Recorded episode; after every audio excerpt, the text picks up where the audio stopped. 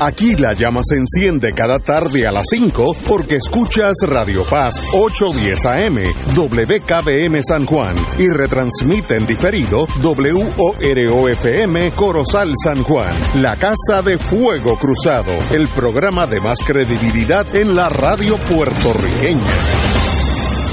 Esta emisora y sus anunciantes no se solidarizan necesariamente con las expresiones que escucharán en el siguiente programa. Son las 5 de la tarde, hora de escuchar Fuego Cruzado, el programa de más credibilidad en la radio puertorriqueña, en las voces de Ignacio Rivera y sus panelistas invitados con su discusión política dinámica e incisiva de los acontecimientos más importantes del momento. Fuego Cruzado comienza ahora. Muy buenas tardes, amigos y amigas de Fuego Cruzado. Hoy es un día, tenemos agenda como hasta las 9 de la noche, así que vamos primero con lo importante. El doctor Cabanilla, muy buenas tardes. Hola Ignacio, saludos a todos. Hoy tenemos noticias que son, eh, vamos a decir, mixtas. Oye, antes noticias todo- buenas y noticias malas. Antes que todo, aquí estuvo el Sí. señor Ángel Vargas, me mandó muchos recuerdos, me, eh, me habló muy bien de usted, y yo no sabía que usted, además de la medicina, también tocaba otras áreas como el bel canto. Bueno, me gusta, sí. Y Muy si, bien, pero si es un bien. puertorriqueño que se está destacando como Ángel, pues todavía más. Excelente muchacho, joven, ¿no? Puede ser hijo de nosotros. Sí, yo creo que tiene un usted. gran futuro.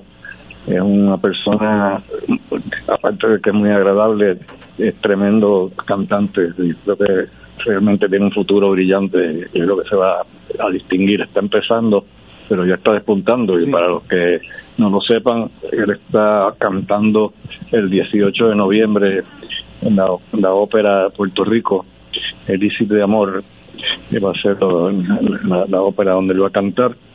Así que todos debieran ir allí para escuchar a este muchacho que es un talento inmenso. Este, eso, él- estuvimos ayer como una hora juntos y de verdad que eh, la vida de ellos es interesantísima. Los muchos que viajan por el mundo parecen pilotos de aviación porque están aquí en Moscú, luego en Bulgaria, luego en Roma. O sea, es increíble esa vida, qué bonita es. Sí. Bueno, imagino que a la larga se cansarán. bueno, nos pasó a todos. Bueno, Sí. comandante, dígame del COVID que me, que me, me interesa. Bueno, pues si ustedes recuerdan, el lunes pasado tuvimos 357 casos nuevos. que comparaban con 344 una semana antes.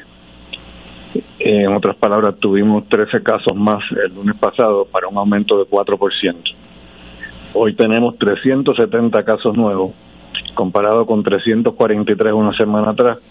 O sea que son 27 casos más para un 8% de aumento, que todavía las cifras son peor que el lunes pasado, así que eso es una mala noticia.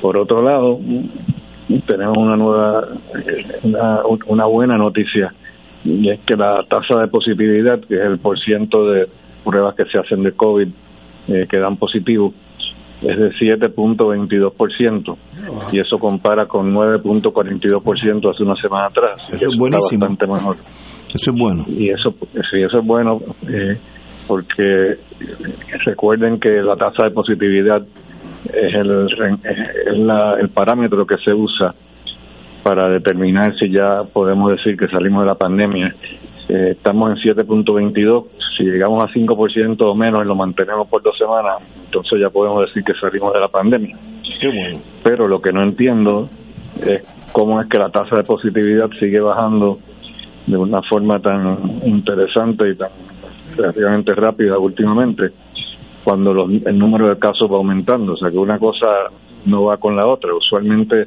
van mano a mano. Cuando la tasa de positividad baja, el número de casos nuevos baja también. Así que no sé qué vamos a hacer si en algún momento la tasa de positividad baja por el, del- baja del 5%, que es el número que habíamos mencionado, que es el número crítico, pero si el eh, baja del 5% y el número de casos está aumentando, pues entonces no hace sentido decir que salimos de la pandemia.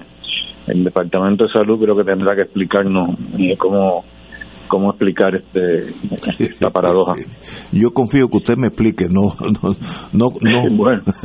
no, confío en la burocracia. Usted usted me diga lo que está pasando. Esto digo lo que está pasando, lo que no sé es cómo interpretarlo. Muy porque bien. no van mano a mano esos dos datos. Bueno, entonces en cuanto a la ocupación de camas por COVID, tenemos 73 camas ocupadas hoy, comparado con 63 hace una semana. Así que tenemos un aumento de, 16%, que contrasta con una disminución de 25% el lunes pasado. El lunes pasado estábamos mejorando en ese parámetro y ahora estamos empeorando. La utilización de unidad intensivo, tenemos seis camas ocupadas hoy, comparado con unas cinco camas la semana atrás tiene una diferencia relativamente insignificante. Eh, la mortalidad en esta última semana eh, promedió 1.87 casos eh, por día y hace una semana atrás estábamos exactamente lo mismo, 1.87, que son cifras idénticas y definitivamente son buenas. 1.87 eh, muertos diarios es bastante bajo.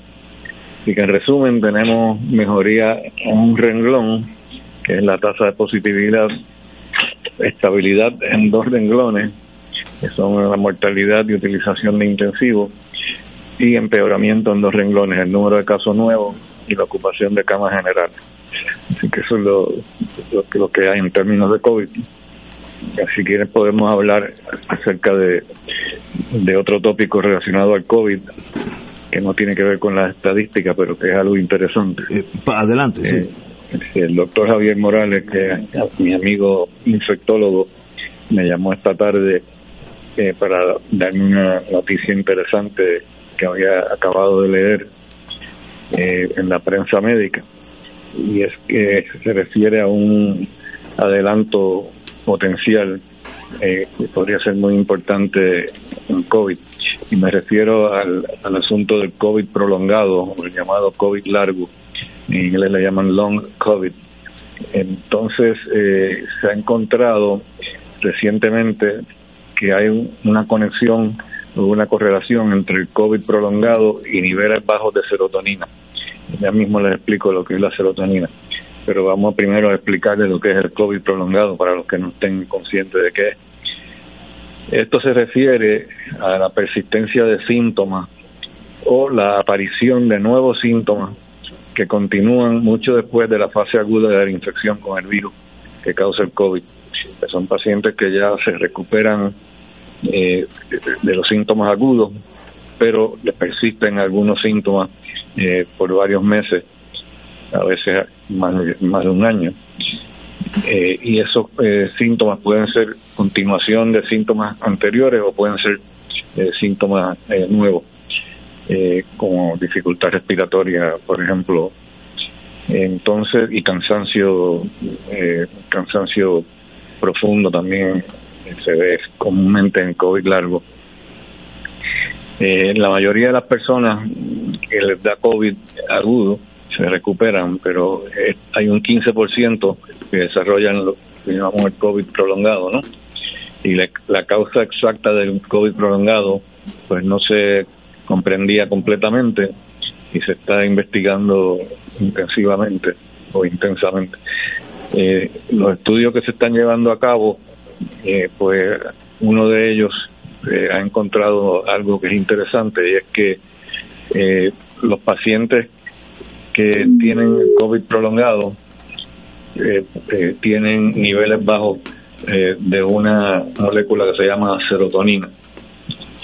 y eh, lo que han encontrado es que los pacientes que recuperan del COVID agudo, la serotonina es normal, pero en aquellos que tienen COVID prolongado, la serotonina es baja y la serotonina no es otra cosa que una molécula eh, que sirve como un neurotransmisor. neurotransmisor es una sustancia química que juega un papel muy importante en la transmisión de señales entre las células eh, nerviosas, las que llamamos neuronas, ¿no? son parte importante del sistema nervioso. Estos neurotransmisores son esenciales para la comunicación entre las células nerviosas y por lo tanto pues son cruciales para el funcionamiento del sistema nervioso. Los niveles bajos de serotonina, serotonina podrían entonces explicar eh, algunos de los síntomas eh, eh persistentes del COVID-19 prolongado. lo importante de esto, pues, es que tiene aplicaciones terapéuticas potencialmente, ¿no? el, el, estudio sugiere que la serotonina puede estar involucrada en muchos aspectos del COVID prolongado y esto pues nos ofrece unas opciones eh, potenciales para tratamiento eh, con medicina para tratar este problema de los niveles bajos de serotonina. Sabemos eh, que los pacientes que tienen depresión usualmente tienen niveles bajos de serotonina y existen tratamientos para esto, son los antidepresivos y seguramente pues estarán estudiando pronto en un estudio, me imagino que aleatorizado, en que la mitad de los pacientes con COVID largo se les dará algún antidepresivo eh, que va que sube los niveles de serotonina y a la otra mitad se les dará un placebo que es básicamente una píldora de azúcar, algo así por el estilo, ¿no? Así que estaremos pendientes a ver si esos estudios pues rinden el fruto, a ver si podemos manejar mejor el problema del COVID largo, porque mucha gente pues con el COVID se enfocan solamente en la cantidad de muertos, pero muy poca gente piensa en que, el 15% ese de personas que después del COVID eh, tienen el COVID largo y están muchas veces incapacitados y no pueden trabajar. Eso hay que mantener en mente eso. Y eso pues es lo que les quería decir. Interesante.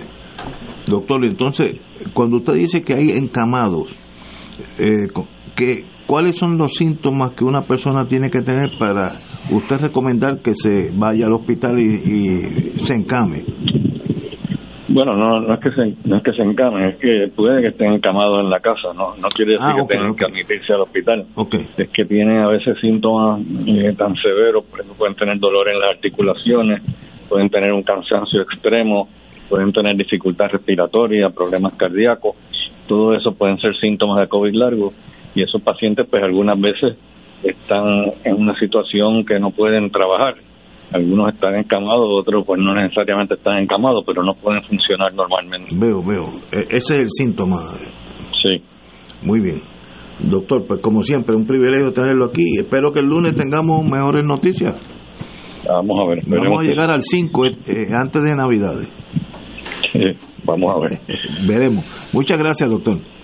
¿Cómo no? Tenemos con nosotros al doctor Martínez Maldonado. Después de esta noticia no tan grata, yo creo que debemos irnos para el cine este fin de semana. Doctor. Saludos radio, a los radioescuchas, a Ignacio y al panel. Muy bien, diga usted. Miren, vamos para, eh, vamos para Netflix. Hasta ahora que se acabó la huelga de los escritores, tal vez tengamos mejores películas en los cines. Pero vamos para Netflix primero.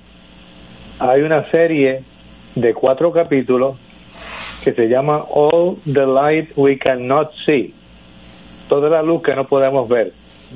Y es una serie que trata de una joven francesa durante la Segunda Guerra Mundial que es ciega y está comunicándose eh, a través de un radio ilegal eh, con un joven alemán que los nazis lo hicieron ir al frente ruso, pero que ahora está detectando estas personas que usan la radio ilegalmente. La serie es en realidad B, pero hay un actor alemán que se llama Lars Eidinger, que representa aquí a un sadista nazi. Y la serie hay que verla por ese tipo, porque el tipo se roba la serie completa. Es tan y tan terrible que cada vez que salía yo me asustaba. De todos modos, All the Light We Cannot See en Netflix. Bueno, estamos a poco menos de un mes de la fecha que vivirá en la infamia en otras palabras, el ataque a Pearl Harbor eh, en el 7 de diciembre de 1941. Y por eso me di a la tarea de volver a ver The Pacific, que está en Netflix. Esa es una serie que yo originalmente vi en HBO y es una serie absolutamente espectacular. Y yo creo que la gente que todavía tiene duda de por qué las bombas atómicas, no que yo esté a favor de que la guerra se mate a civiles, pero las bombas se tiraron porque cuando ustedes vean la serie, si no la han visto, verán que había cientos de miles de muchachos entre las edades de 18 y 25 años muriendo en las islas del Pacífico innecesariamente ante un enemigo que no se iba a rendir. Pero nada, vean la serie, es una producción que solamente pensamos que la hacen y así fue. Spielberg eh, y Tom Hanks, de modo que eso se la recomienda altamente.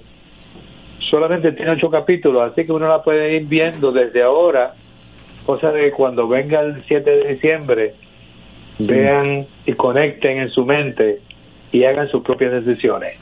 Excelente. ¿Cuál es el título de nuevo?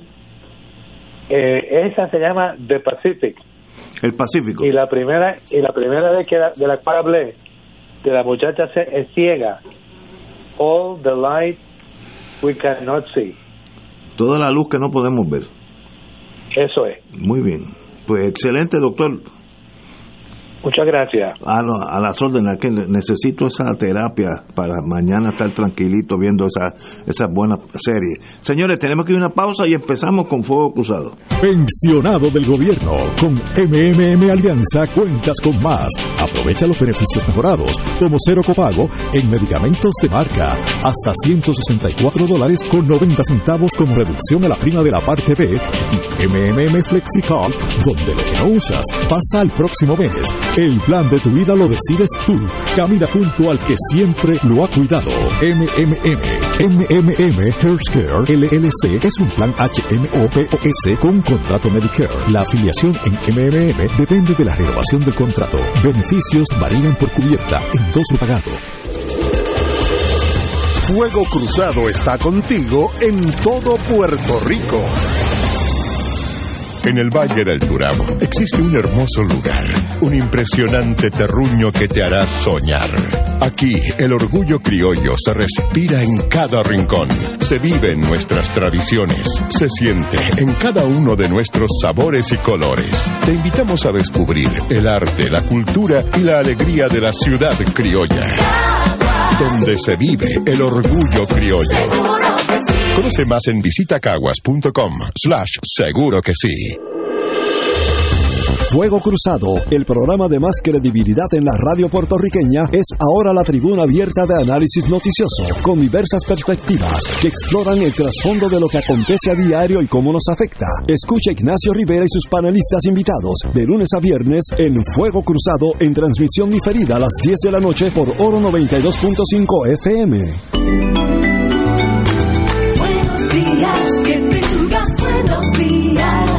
Más allá de desear buenos días, el llamado es que el viernes primero de diciembre, en celebración del Día de los Buenos Días, compartas en tus redes qué representa tener un buen día en tu vida. Únete al colectivo de decenas de organizaciones como Veteranos con Puerto Rico, la Legión Americana y Radiodifusores de Puerto Rico en apoyo a la campaña Crea un buen día, porque un buen día es todos los días.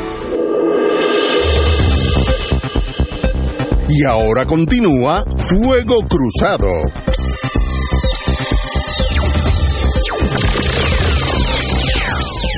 Bueno amigos, despertamos hoy con noticias no no sorprendente, pero de todos modos eh, eh, digna de comentarse aquí. Eh, el PNP, Partido Nuevo Progresista, retendría la silla de la gobernación no importa cuál de los dos candidatos ganara, eh, sencillamente con Jennifer González o Pedro Pierluisi ganarían la oportunidad según esta estadística. Eh, eso no es gran sorpresa. Lo que sí me sorprende es que la señora comisionada residente sigue adelante en todas las encuestas, aún dentro del PNP. Por ejemplo, eh, si las elecciones fuesen entre Pierluisi, Jesús Manuel y Dalmao, Pierluisi saca 33, que eso fue lo que sacó las últimas elecciones, y Jennifer sacaría 45, así que es un montón más.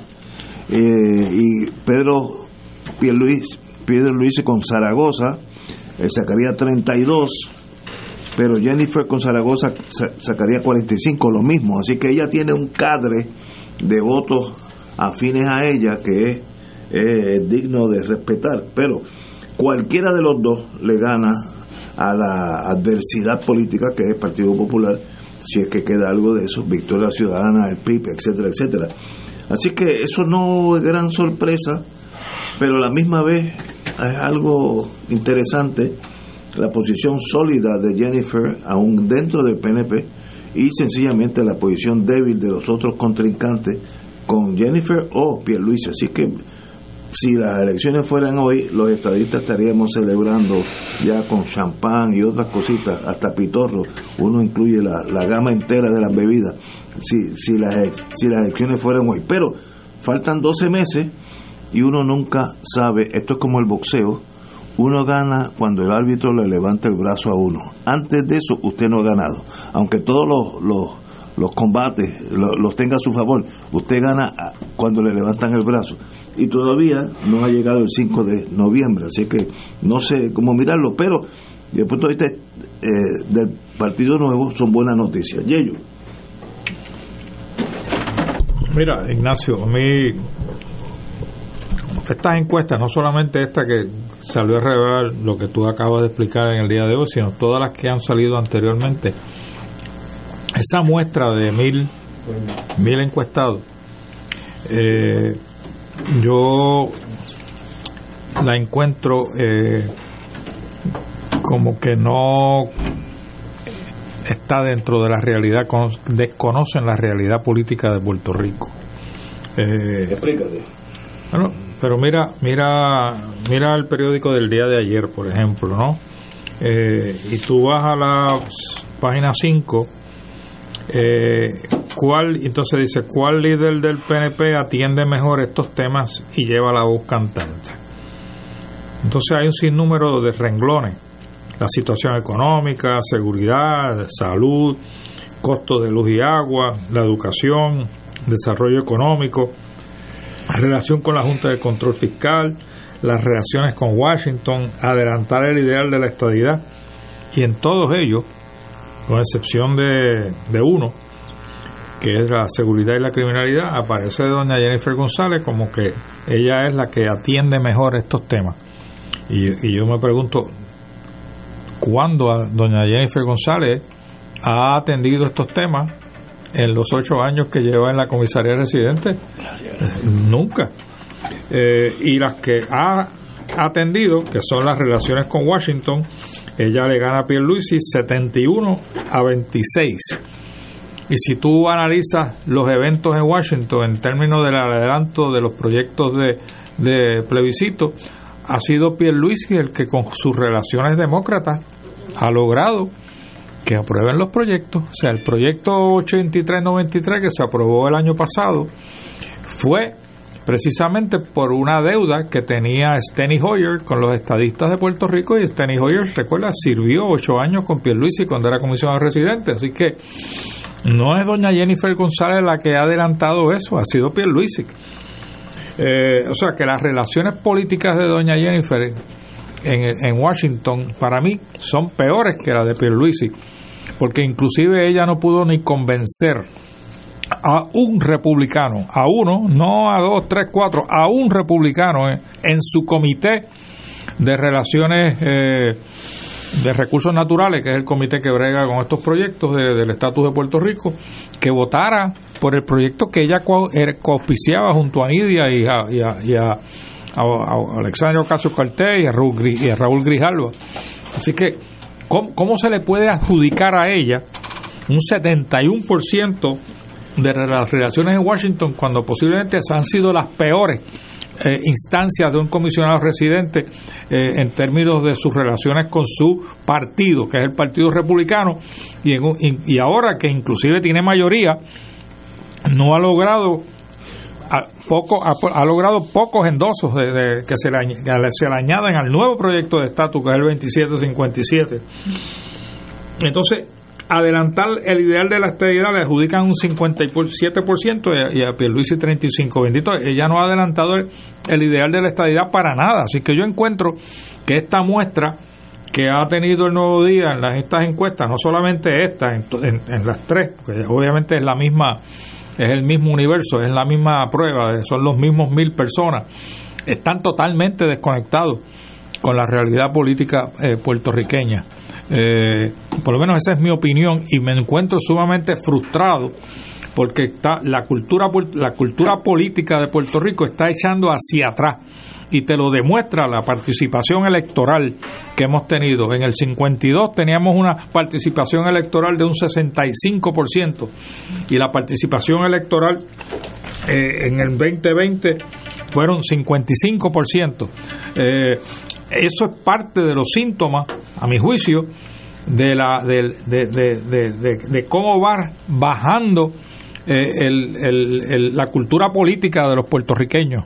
Eh, y obviamente los que estamos en esta mesa somos yonkis políticos y nos encanta estar detrás de todo lo que sucede en la política, pero esto nos refleja a los cuatro que estamos aquí sentados. Esto refleja a una a una a, unos a un, a un grupo de personas que que están totalmente desconectados de la realidad política de Puerto Rico.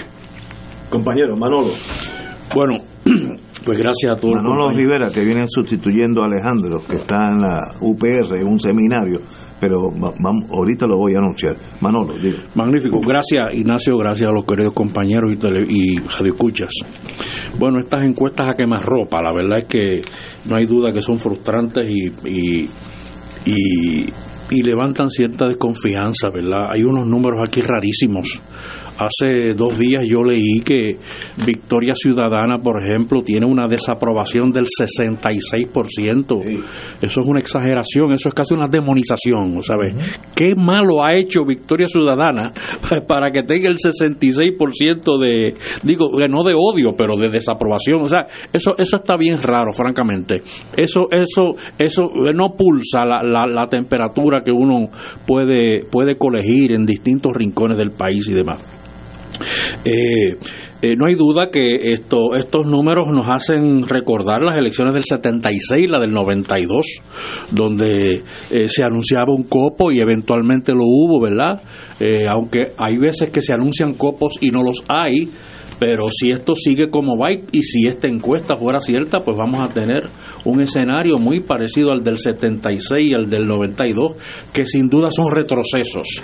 Eh, no, no, eh, le pasa por encima a un montón de cosas que han sucedido en este país en términos del comportamiento y la cultura política, la diversidad a la que este país se ha sometido, por lo menos durante el siglo XXI, eh, a una a una serie de, de, irrupciones que han que ha sufrido para bien o para mal la política puertorriqueña, como el fenómeno de, de las candidaturas individuales, como el fenómeno de Alexandra Lúgaro eh, y una serie de cosas que, que como que son extrañas a, estos, a estos bloques monolíticos. Ver a un alcalde incumbente del PNP en San Juan que aparentemente va a dar una pela. Eh, y todo eso a, a, estas alturas a lo que me, me huele es a que en última instancia el PNP es el único partido completo que hay ahora mismo, es el único partido organizado, es el único partido que está, o sea, que tiene a su equipo montado completo, ya tiene desde el primer bateador hasta el noveno ¿verdad? Los otros partidos, pues aparentemente tienen una, eh, una organización que no acaba y esto refleja la solidez de, de, uno contra el resto. El resto es el que se tiene que poner las pilas y eh, tomar unas decisiones y terminar con unos procesos de organización, porque de hecho muchas de estas candidaturas y de estos números son contra eh, unos candidatos fantasmas, unos candidatos que todavía no son oficiales de quién es el candidato alcalde de San Juan por Victoria Ciudadana y por el PIB. Eso pues por supuesto no se sabe, ¿no? Así que estos estos eh, números, aunque espeluznantes para nosotros los no estadistas, por supuesto, eh, son igualmente eh, imprecisos porque no está todo el cuadro completo en el parque. Compañero Moriente, doctor, ¿Faltan cuántos meses? 12. Cuando empezábamos a contarlo eran 13, así que siéntate mejor, ya son 12. Estas encuestas son un fraude. No tienen credibilidad. ¿Qué credibilidad puede tener una encuesta que trata sobre un evento que se va a llevar a cabo de aquí a un año? ¿Qué credibilidad puede tener una encuesta sobre un evento alrededor del cual no ha habido una campaña electoral y que como tú señalas, Manolo, en muchos casos ni siquiera se sabe quién es el candidato o candidata? Esto es un absoluto fraude. Este es un duérmete nene. Este es un guiso del nuevo día para vender periódicos que le viene como anillo al dedo a las estaciones de radio y a los mal llamados analistas para que tengan de qué hablar, diciendo tonterías, especulando, y tú los escuchas. Yo me flagelo, déjeme decirle, yo me flagelo y me maltrato oyéndolo para después poder opinar, ¿no? Y veo cómo invierten tanto tiempo de sus vidas en tonterías. Y entonces, imagínate, si estamos en noviembre y este es el tajo al que vamos, ¿dónde estaremos en febrero, en marzo, en abril? Para las primarias mentales faltan más de seis meses. Seis meses. Junio. Para las elecciones falta un año. Y yo le voy a dar credibilidad a una encuesta que se hace un año antes cuando ni siquiera se sabe quiénes son los candidatos. Por suerte, por suerte en esta sociedad de consumo que se reviste de valores éticos, morales y religiosos, tenemos de frente Acción de Gracias, tenemos de frente la Navidad, tenemos de frente el Día de Reyes y yo espero, yo espero que en las semanas que vienen, por lo menos de aquí a las fiestas de la calle San Sebastián, eh, hablemos de otras cosas. Porque yo no me imagino de qué podríamos estar hablando hasta, hasta la temporada de huracanes se acaba. Ahora no podemos estar hablando de los huracanes, aunque con el cambio climático uno no sabe si nos coja despedida de año claveteando ventanas, ¿no? Porque con todas las transformaciones que ha habido en la naturaleza, pero yo me resisto a tocar ni con una bala larga estos contenidos porque yo no le adjudico ninguna credibilidad. Esa, esa estadística no tiene ningún sentido.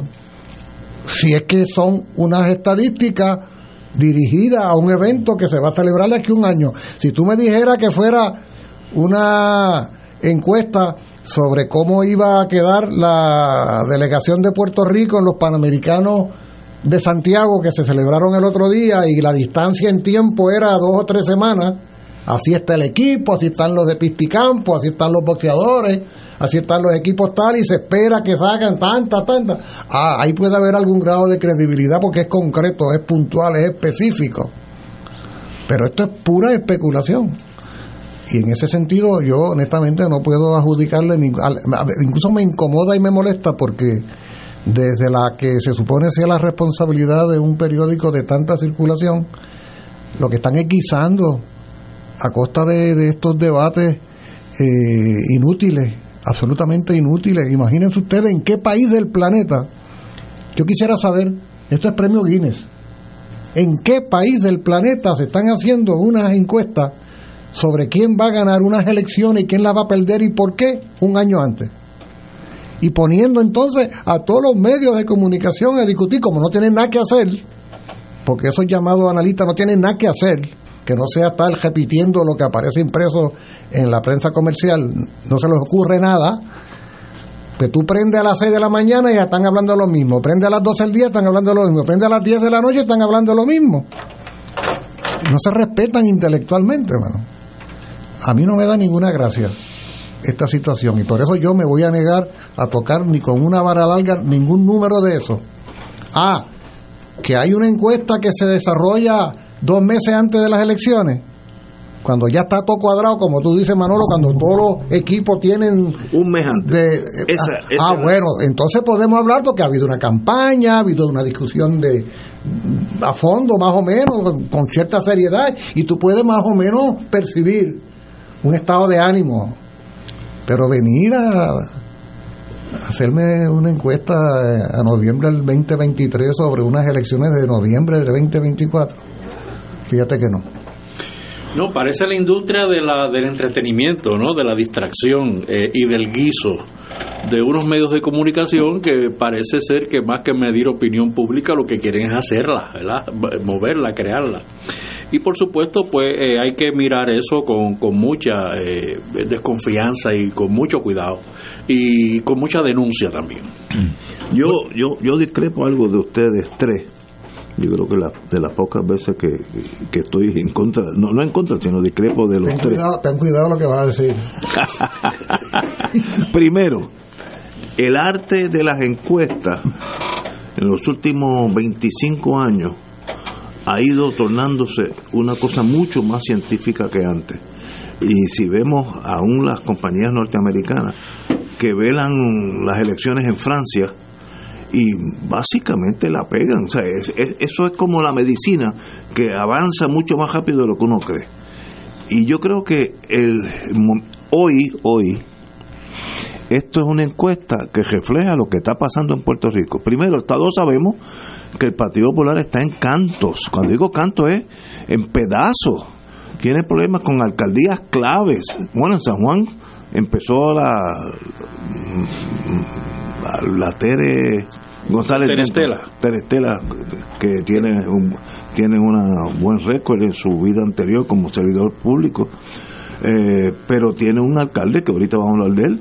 Eh, luego tiene eh, el Partido Popular tiene Mayagüez indicted, como diríamos en, en inglés, acusado, Ponce ni te ocupe. Eh, estamos, el, el Partido Popular está literalmente en pedazos. Así que si se va el contrincante primario del Partido Nuevo, el que queda es Victoria Ciudadana PIP, si, se- si es que es posible que se unan como una entidad. Y sería, para mí, sería el, el- el reto más grande. Yo le he dicho a los amigos este, estadistas, eh, vélense esos dos, porque el Partido Popular para mí ya no es reto, no, no, no tiene la fuerza, es un, era un tigre, pero ya, ya tiene 40 años, ya, ya no da más. Eh, y yo creo que esta encuesta refleja eso. Eh, Partido Nuevo, eso dice que gana con cualquiera, yo lo creo así. Yo creo que Victoria Ciudadana, desde la desaparición de la señora Lúgaro, la compañera Lúgaro, abogada, pues básicamente se, se ha quedado en una ciénaga, no, no tiene un liderato. Si ahora mismo yo le pregunto a ustedes, ¿quién es, quién es el líder del partido eh, de Victoria Ciudadana? Mire, yo no sé, ni no creo que ustedes sepan después, fulanito, como antes era Lúgaro. Así que ha habido una baja ahí. El PIB va a ir creciendo como pero como como se aquí mismo lo, lo estiman y de unirse a Victoria Ciudadana como se puedan unir eso no es tan fácil pero sería un reto. Los otros partidos pues sencillamente van a seguir en la eh, minoría. Eh, dignidad es lo que se dice en inglés un spoiler. No hace nada pero puede hacer daño. Y yo creo que sí le puede hacer daño al Partido Nuevo. Mientras más crezca dignidad menos votos tiene Victoria eh, eh, Partido Nuevo porque básicamente los que están allí son estadistas básicamente. Así que yo le doy credibilidad a esto. Ahora eso no quiere decir que hay que dar por sentado que estos van a ser los mismos números para que estemos aquí eh, los mismos cuatro de aquí un mes antes de las elecciones eh, Muriente ya habrá pasado 11 meses de, calvario eh, porque de aquí para abajo esto va a ser después que pase- pasemos las octavitas es política hasta noviembre 5 Eh, y eso pues aturde a veces no este y hay analistas y hay analistas hay gente que toma encuestas y organizaciones que toman encuestas. Todo eso lo bueno y lo malo lo vamos a ver el año que viene en proporciones gigantescas. Pero el Partido Nuevo está tranquilo confiado de la victoria. Uno, un factor que no tiene a los intelectuales, empezando por ustedes tres, eh, yo, yo tal vez no, no cualifico como intelectual, pero uno de los flancos débiles de los intelectuales que asumen que ese razonamiento intelectual es el país, y eso no es así. el pueblo se mueve por instinto, donde yo me siento más seguro. No, no, no hay esa, ese examen. Ahorita yo estaba yendo a, ayer yo, y, estaba haciendo un análisis excelente. Si estás en el foro universitario, ese tiene A. Pero estamos hablando del barrio eh, Guilarte en Adjunta. Se guían por instinto y tienen mucha razón de ese instinto a veces la pegan porque el pueblo sabe más o menos lo que le conviene. Hay un factor que ayuda al movimiento estadista, consciente o inconscientemente. Es, después de las tormentas, las ayudas, los terremotos, todas esas cosas que han pasado, eh, la ayuda norteamericana a Puerto Rico ha sido gigantesca.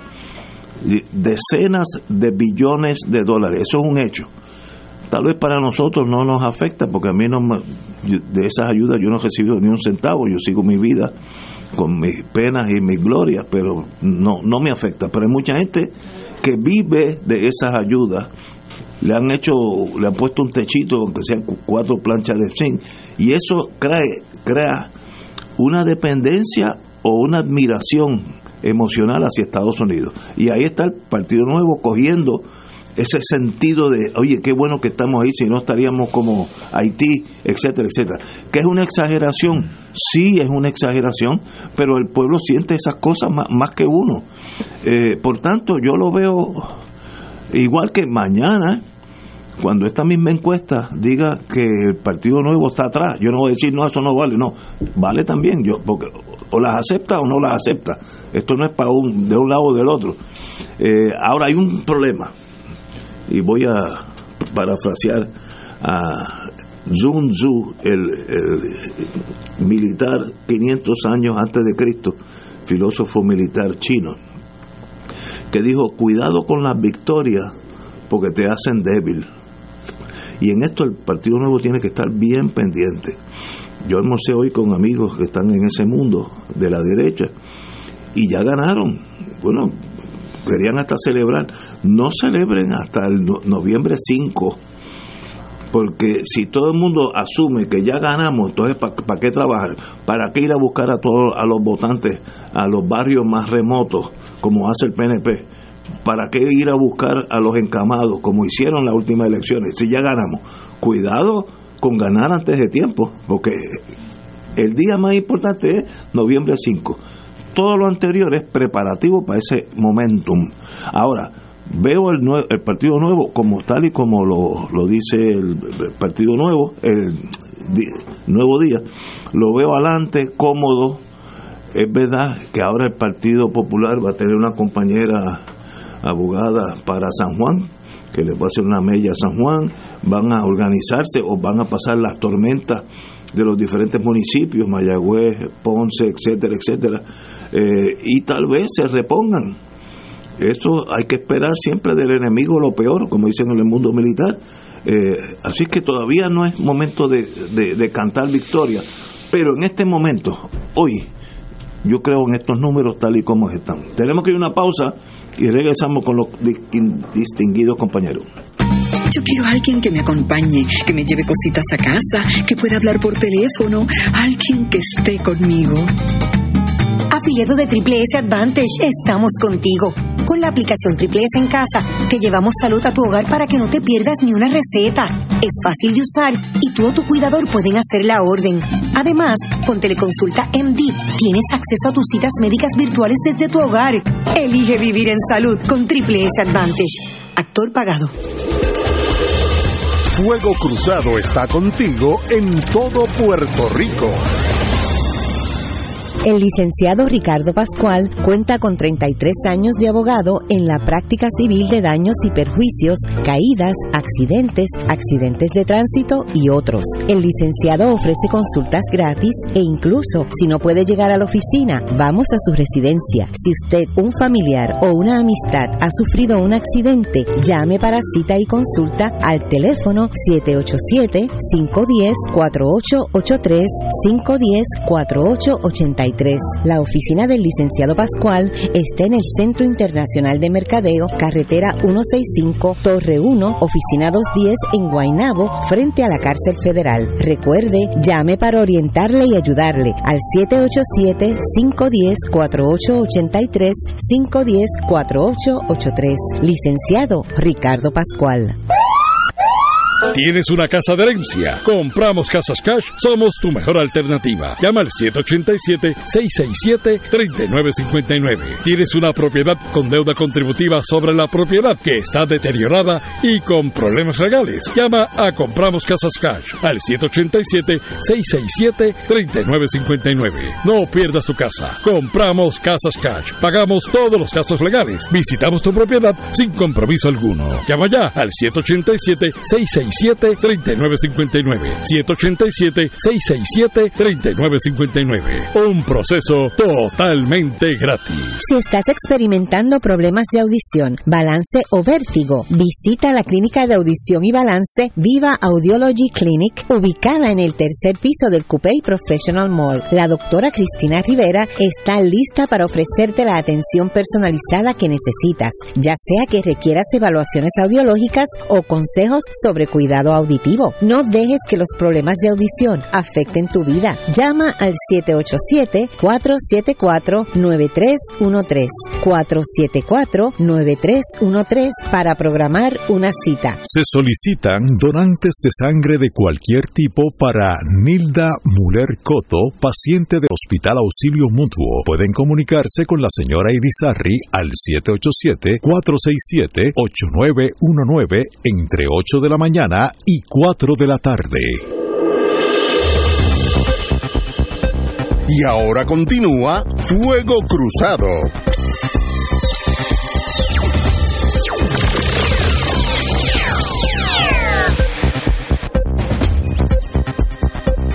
Regresamos, amigos y amigas. Compañero Muriente. Mira, yo te escucho, Ignacio, y rescato como asuntos importantes algunos aspectos de tu reflexión.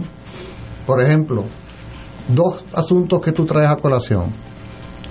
El tema de las transferencias federales que se han dado durante los pasados años, ya sea por alguna iniciativa del Congreso, ya sea por FEMA o ya sea por lo que sea. Y entonces yo me pregunto, caramba, eh, tanto dinero, tantos millones y requete billones, eh, somos ciudadanos estadounidenses, que eso se supone que sea lo máximo, ¿no? Y yo me pregunto, ¿y por qué el país sigue en quiebra? ¿Por qué el país no saca los pies del plato? ¿Por qué continúa la salida masiva de compatriotas nuestros a Estados Unidos?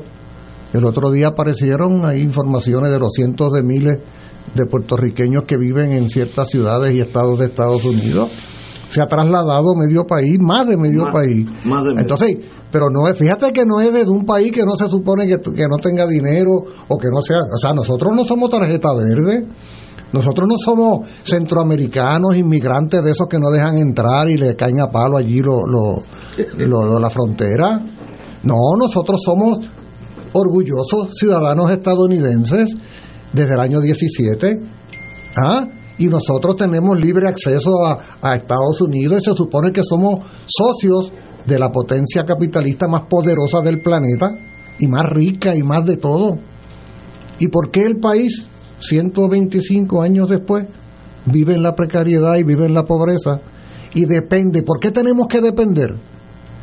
Esa, eso que tú planteas de los fondos federales, la dependencia, ¿es una señal de enriquecimiento o de empobrecimiento? De pobreza. Cuando tú dependes en un nivel tan alto, ¿no será porque tú estás en precario? Obvio. ¿No será porque tú no has podido generar la capacidad de autosustentarte tú y tu familia? ¿O alguien está celebrando la tarjeta de la familia, el pan week, eh, la renta negativa como algo maravilloso? Avergonzados debiéramos sentirnos de que el modelo económico a lo que ha conducido es a eso. Pero mucha Ah. gente depende de eso. Pero eso no es bueno. Ah, no, Es lo que estoy queriendo decir. no, estamos de acuerdo. Pero a lo que voy es que tú lo traes a colación en, en el contexto de lo electoral y yo te digo, esos son temas que son importantes en sí mismos, pero no porque haya elecciones en noviembre. Sino porque nos, nos invitan a una reflexión sobre la situación. El otro tema que tú traes, muy brevemente, el tema de el fenómeno del, del, del proyecto, de Dignidad.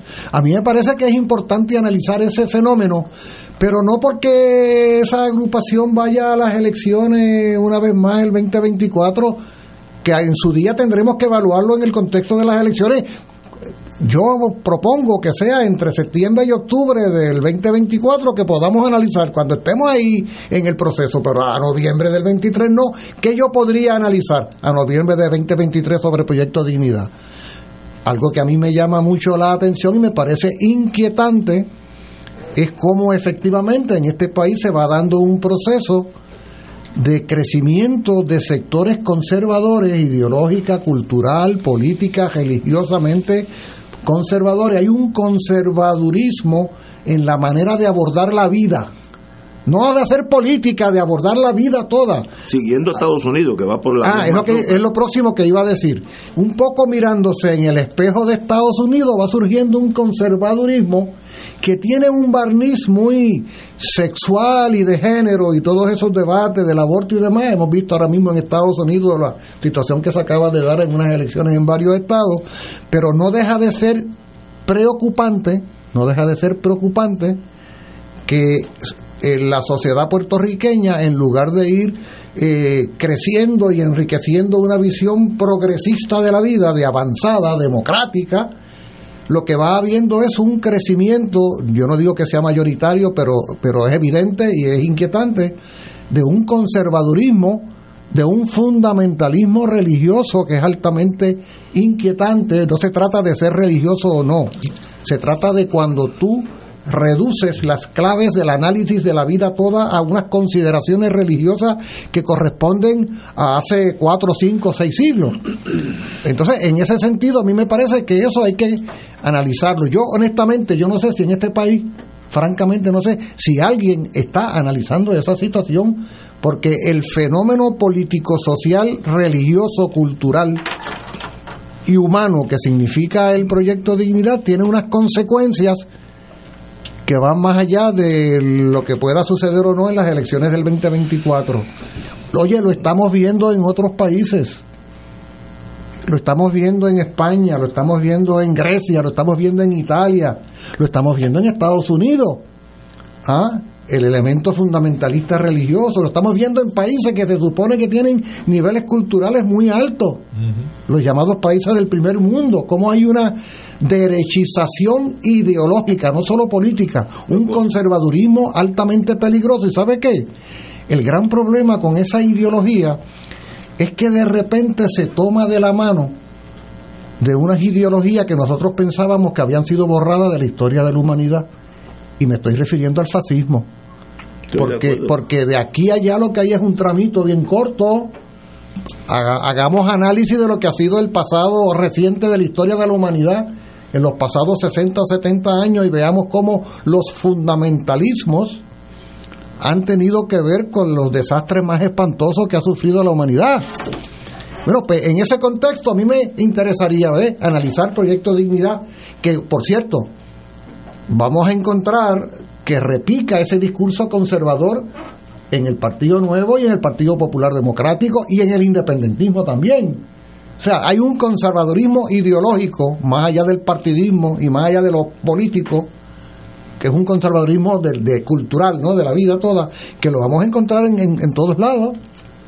Y yo creo que eso es un asunto que nosotros, si, si realmente somos gente del siglo XXI, que aspiramos a mirar hacia adelante eh, pensando en, el porvenir distinto y superior y no hacia atrás mirando en, nostálgicamente lo que pasó alguna vez, tenemos que estar atentos a ello. Buen análisis, compañero. Bueno, yo, eh, con relación al proyecto Dignidad, pues no hay duda que eh, sirve para ver que realmente lo que hay es una tendencia al miedo, ¿verdad? No hay una tendencia a la gobernanza yo creo que Proyecto Dignidad más se proyecta por el conservadurismo y el movimiento ético, moral, que por una, un, proyecto de gobernanza concreta y real, ¿verdad? Eh, y eso lo vamos a ver ahora en estas encuestas y lo vamos a ver eh, un mes antes de las elecciones del 2024. Igualmente eh, vamos a ver, y por eso es la inevitabilidad de analizar esta encuesta, ¿verdad? Aunque no nos guste y aunque la importancia sea de menos de un 5 o 10%, es que lo que estamos viendo en estos resultados eh, de fondo, los que estos, los que estos resultados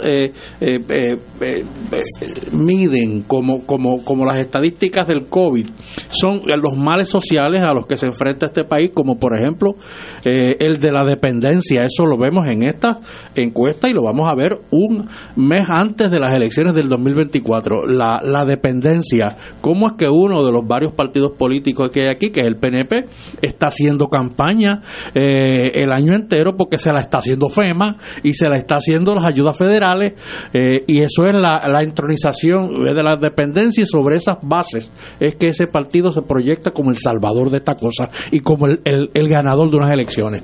O sea, basándose en un mal social, en un cáncer. ¿verdad? Y ese cáncer lo vemos reflejado en las encuestas y lo vamos a ver reflejado en las elecciones. Por eso es que hay que condenarlo siempre, porque son males sociales de fondo. Eh, y, y, la desgracia es que un resultado electoral se base en ese tipo eh, de mal social gravísimo. En ese sentido es que hay que estar pendiente a todos estos eh, problemas de, fondo, el del conservadurismo, que más allá de regresar a unos valores tradicionales, lo que me parece es que hay un miedo al cambio horrible, ¿verdad? Y hay un temor a que esto se mueva. eso es lo que yo veo de estos señores de Proyecto Dignidad. y pues y veremos el desastre que le depare a algunos para noviembre del 24. Compañero. Pero mira, Ignacio, y siguiendo, siguiendo el ejemplo, tomando el ejemplo de, Proyecto Dignidad eh, y los números que reflejan en el periódico de ayer, en la página 6. Eh, eh, según el nuevo día, esta encuesta, las entrevistas para esta encuesta se llevaron a cabo del 24 al 29 de octubre. Este señor Javier Jiménez, ex alcalde de San Sebastián, que acaba de ingresar, según el periódico, ingresó al Proyecto Dignidad en octubre, no me acuerdo la fecha exacta, pero vamos a asumir que eh, fue el primero de octubre para el propósito de la discusión. Eh, o sea, los, seguidores de Proyecto Dignidad y los seguidores del resto de Puerto Rico, por los que se encuestaron en esta, el grupo, la muestra que se encuestó, que fueron mil, esas mil personas pudieron quizás conocer del ingreso del señor Jiménez a Proyecto Dignidad, eh, pero el proyecto, el señor Jiménez, no, yo no lo he escuchado decir exactamente qué él haría cuando llegue a la gobernación. ¿Cuáles son esas propuestas que él trae a la mesa en Proyecto Dignidad? Ni siquiera tampoco la señora, la licenciada eh, Ada Nora Enrique, tampoco la he escuchado. Así que y, mira que yo leo y escucho estaciones de radio como, como Julio y, pues las tengo que escuchar para poder venir y quizás hacer un poquito de análisis con mayor sensatez. Eh, pero entonces encuestan este, el proyecto de dignidad 50% a favor de Jiménez, 32% a favor de la señora licenciada eh, Nora. Y uno se pregunta, ¿a base de qué? O sea, a base, a base de qué propuesta estas personas pueden decidir a favor de Jiménez y en contra de la señora Nora. No, es que no entiendo. O sea, es, como dice Julio, es un total fraude. O sea, ¿en base a qué? ¿No? Y, brinquemos a la encuesta de la alcaldía de San Juan. Eh, en, la, en la carrera de la alcaldía de San Juan hay un candidato, Miguel Romero, que dice que va a radicar creo que mañana. Los otros dos candidatos que, que, utilizan para medir. Acaban de llegar. No, no, es que Manuel no es candidato a nada todavía. Ah. Y Terestera González dijo que lo estaba pensando y no ha dicho nada. Entonces, ese 21% para coger a alguien que no ganó la encuesta, ese 21% que coge Terestera González dentro, ¿es a base de qué? ¿De qué es popular? Porque es el único, el único elemento que pueden tener aquellas personas que están encuestando de esta señora, nada más, porque no se recuerda, lo más seguro, muchos de ellos, lo que ella hizo cuando estuvo en turismo, es irrelevante lo que haya hecho en el turismo, porque ella no va a correr para, para la compañía de turismo, va a correr supuestamente para la alcaldesa, así que a base de que saca un 21%. El único criterio que yo podría pensar es que pues fueron los populares Que no hay más nada. Que contestaron que sí. No, no es que no haya más nada. Es que ella no ha dicho ni, ni esta boca es mía en términos de propuestas para el municipio de San Juan o para criticar o poner al señor Miguel Romero. Manuel no ha dicho nada tampoco porque a, qué, a qué posición va a aspirar. Ellos asumen, el nuevo día asume que es para la alcaldía de San Juan. Pero eso no, eso, no, eso no es base para, para tú poder decidir a favor de un candidato o del otro, porque es que no son candidatos. Y el señor Romero, yo diría que las personas de San Juan, el 54% que, que sacó en esta encuesta, es el reflejo de la de la poca de la poca eh, expectativa que tienen los, los, los electores de San Juan con relación a la muestra que fue 400 una sobremuestra para para San Juan de 400 electores la el poco el poco la poca expectativa la conformidad con lo poco porque lo único que ha hecho que por lo menos como residente y elector de San Juan lo único que ha hecho el alcalde ha sido una asfaltar tirar asfalto no ha hecho más nada eh, y, en, y, en, y, en, y, en, muchas instancias lo ha tirado mal eh, porque muchas de estas inundaciones se le están achacando precisamente eh, al exceso de asfalto. Lo otro que ha hecho, que está empezando ahora y está teniendo repercusiones negativas, ha sido el código este de de orden público. de orden público. Más nada, no ha hecho más nada. No ha, no ha, atendido los asuntos fundamentales de la gente de San Juan. Pero, ¿Cómo ha atendido? Por ejemplo, la avenida Domenech, para darte un ejemplo nada Desde, no desde ahora, Ignacio, desde hace años las personas mayores y no mayores se quejan de que no pueden caminar en las aceras porque están invadidas de automóviles. ¿Y qué alcalde? Él lo sabe Ninguno de los últimos alcaldes que hemos tenido, pero el, que está ahora en posición de atenderlo es él, y no ha dicho ni esta boca es mía. Mira, eh, eh, se están criticando las personas del río que, que viven aledañas al río Piedra, de la, de, la, de la canalización del río, de que podría ser negativa las consecuencias de la canalización del río y ni, le, y ni los recibe en, en, la, en la alcaldía, en, según una entrevista que yo escuché, que le han enviado múltiples cartas y el alcalde ni los recibe, ni atiende el problema. Así que se ha ido por lo finito, que es tirar asfalto y decir, ah, pues, la gente estará contenta porque estoy tapando algunos de los hoyos. Pero inclusive eso se ha tildado de chapucería. Eso choca con lo que tú, con los números que están saliendo que él tiene más más porcentaje que todos los otros posibles juntos. No choca, Ignacio. Pues, lo que estoy diciendo es que, se conforma un poco. No, no, pero ahora mismo ese es el cuadro. No, no, ahora mismo el alcalde, te voy a decir ahorita, vamos a una pausa y yo regreso con el alcalde, nuestro alcalde de San Juan. abogado defensionado del gobierno. Con MMM Alianza cuentas con más. Aprovecha los beneficios mejorados, como cero copago en medicamentos de marca, hasta 164 dólares con 90 centavos como reducción a la prima de la parte B y MMM FlexiCard, donde lo que no usas pasa al próximo mes.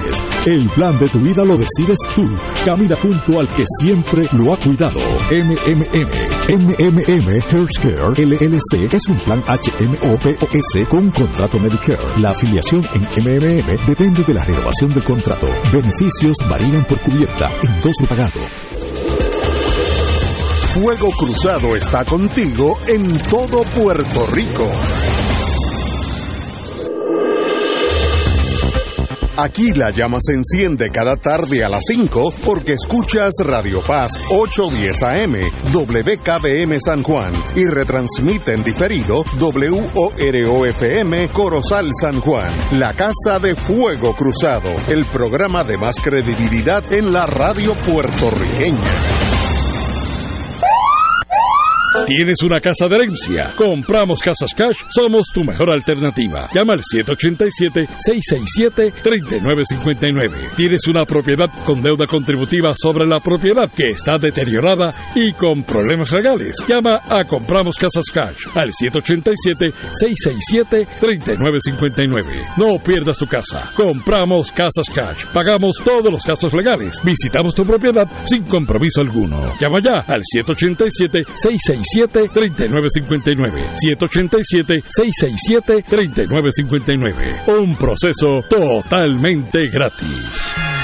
Cada sábado de 9 a 11 de la mañana tendrás un encuentro con De Frente con la Verdad, donde se discuten asuntos que tocan de cerca la actualidad en todas sus perspectivas, las historias que afectan a tu diario vivir, estos y otros temas analizados desde el punto de vista evangélico. De Frente con la Verdad, todos los sábados de 9 a 11 de la mañana por Radio Paz 810.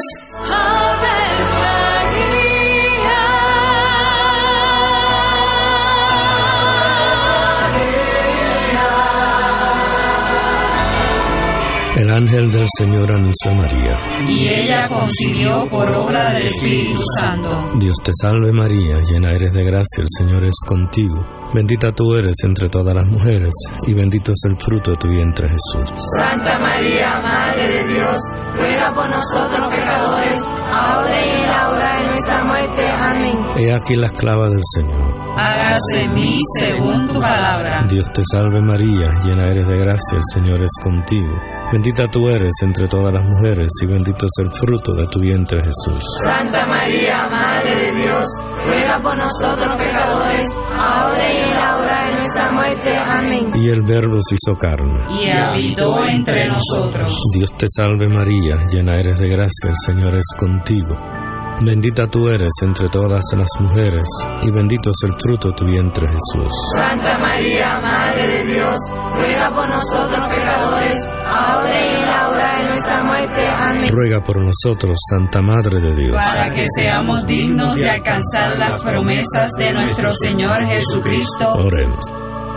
Derrama, Señor, tu gracia sobre nosotros, que por el anuncio del ángel hemos conocido la encarnación de tu Hijo para que lleguemos por su pasión y su cruz a la gloria de la resurrección, por Jesucristo nuestro Señor. Amén. Gloria al Padre, al Hijo y al Espíritu Santo. Como era en un principio, ahora y siempre, por los siglos de los siglos. Amén.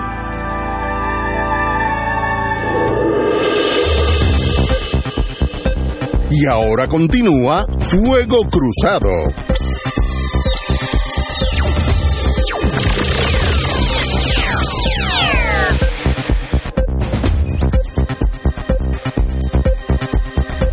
Regresamos, amigos y amigas, compañero Manolo Rivera. Bueno, mira, eh, hemos hablado muchas cosas importantes y, y, muy meritorias, pero no hay duda que eh, otro elemento por el cual uno puede eh, mirar esta encuesta con mucha, con mucho ojo, es que plantea un, unos resultados y un país muy distinto a la de las elecciones inmediatamente anteriores. El 2020 produjo unos números que yo creo que fueron unos números lo suficientemente revolucionarios y distintos a todo el patrón anterior como para que uno no lo considerara seriamente como al menos como una tendencia, una tendencia a romper con unos esquemas, con una partidocracia y una serie de cosas y que estos resultados de esta encuesta nos regresen a como estaba el país en o antes del, del 2016 eh, me parece que es un poco eh, raro. Y yo me resisto a pensar que los resultados del 2020 hayan sido únicamente debido al Ricky renuncia eh, como si de allá para acá no hubiera pasado nada más. Aquí han pasado una serie de cosas que esta encuesta que no los toma en consideración. Como decíamos fuera del aire, el número de personas que no vota ni, ni, ni vota nunca o no votó en las elecciones del 2020 y una serie de consideraciones generacionales, geográficas, que no están aquí presentes. Y por otro lado, también hay que indicarle, hay que alarle las orejas a la oposición política. Aquí la, esta encuesta de alguna u otra manera refleja que la política no es únicamente del incumbente. El incumbente no es el que con el manejo de su presupuesto es el que puede ganar o perder unas elecciones. Aquí hay un trabajo de oposición que hay que hacer bien, bien seriamente. Y el, buen punto, buen punto. Y, y, el caso del alcalde de San Juan es, es eh, diáfano. ¿Cómo es que ese muchacho es eh, 54 y ha corrido solo y eso no es culpa de él en última eso no es culpa eh, eh, del incumbente, eso es culpa de una gente que no ha hecho un trabajo. Desde la oposición porque está muy ocupado en levantar unos unas estructuras un poco precarias que se pueden entender, pero que aquí ha habido un trabajo que hay que hacerlo pues desde la base, eh, desde las organizaciones fuera de la estructura del Estado. Así que eso es otro aldabonazo que nos tienen que dar estos números y hay que tomarlos en consideración. Estamos ya. Mira, pero quería hacer un último comentario. Mira, Voy a levantar la bandera hoy. El, problema de estas encuestas, eh, sean buenas o deficientes, yo creo que son deficientes, yo estoy de acuerdo con Julio, es que le afecta, le afecta la cabeza a todos los electores, a todos los electores que leen el periódico o que tienen o están expuestas a lo que dicen las encuestas eh, y puede afectar obviamente el pensamiento mirando de cara al futuro aunque sean deficientes y aunque sean flojos. causar un oleaje a favor. Crea una predisposición. eso, En eso estoy de acuerdo con usted. Y eso es un problema, porque si la encuesta es deficiente, tiene ese, ese, ese, ese efecto en la cabeza de la gente. Y ese es un problema. Yo, Manolo lo mencionó ya, pero yo quiero subrayar ese elemento que me parece importante. En, el, en cualquier análisis que se haga en este país sobre procesos electorales, hay que reconocer que una cosa es el universo de los que van a votar y otra cosa es el universo de los que están inscritos. Y que si hacemos un análisis de los procesos electorales ocurridos en Puerto Rico durante por lo menos los pasados 16 años, vamos a ver que hay una tendencia acelerada hacia la abstención electoral y que en cada proceso electoral hay una disminución esa cifra puede estar afectada por la emigración, por la defunción de personas en un país de tercera edad acentuada como el nuestro. O sea, hay diversos factores. Lo cierto es que cuando tú haces el análisis de quienes participaron en las elecciones y quienes están inscritos, pues mira, en las últimas elecciones, eh, más del cuarenta y tanto por ciento del electorado inscrito no participó, casi la mitad. De hecho, es como fue el partido, entre comillas, que más votos sacó, francamente. Así fue. y yo he escuchado... 65% no participó. Y yo he escuchado análisis en, en estos días, he escuchado algunos que se plantean la posibilidad de que en 2024 la tendencia aumente a no votar. Sí, y que hay y que hay un mito, hay un mito sobre la creencia de que la actitud de los sectores más jóvenes es ir a votar cuando la realidad es que la estadística no lo comprueba. Entonces, esto es importante porque esto implica que está habiendo un cuestionamiento e incluso una impugnación de los procesos participativos. Es decir, sectores cada vez mayores de la población no le brindan credibilidad a los procesos participativos, los cuestionan y si bien no se organizan como abstencionistas para dar una lucha en su calidad de tales, se quedan en sus casas, se van para la playa, se van a pasear el día de las elecciones y esa persona, cabeza de familia, arrastra consigo a los hijos, los parientes y tenemos un universo de la mitad de la población que no participa. Pero, Entonces, porque no sienten que el participar en esos procesos conduzca a nada bueno, porque no confían en quienes están. Eso es algo así como cuando tú vas a un restaurante, tú que sueles ir, sueles ir a estos restaurantes, te dan el menú, leíste los 10 platos que te ofrecen y tú dices, la verdad es que ninguno de los 10 me gusta, me voy. No como, mejor como en casa un sándwich o me, acuesto sin comer.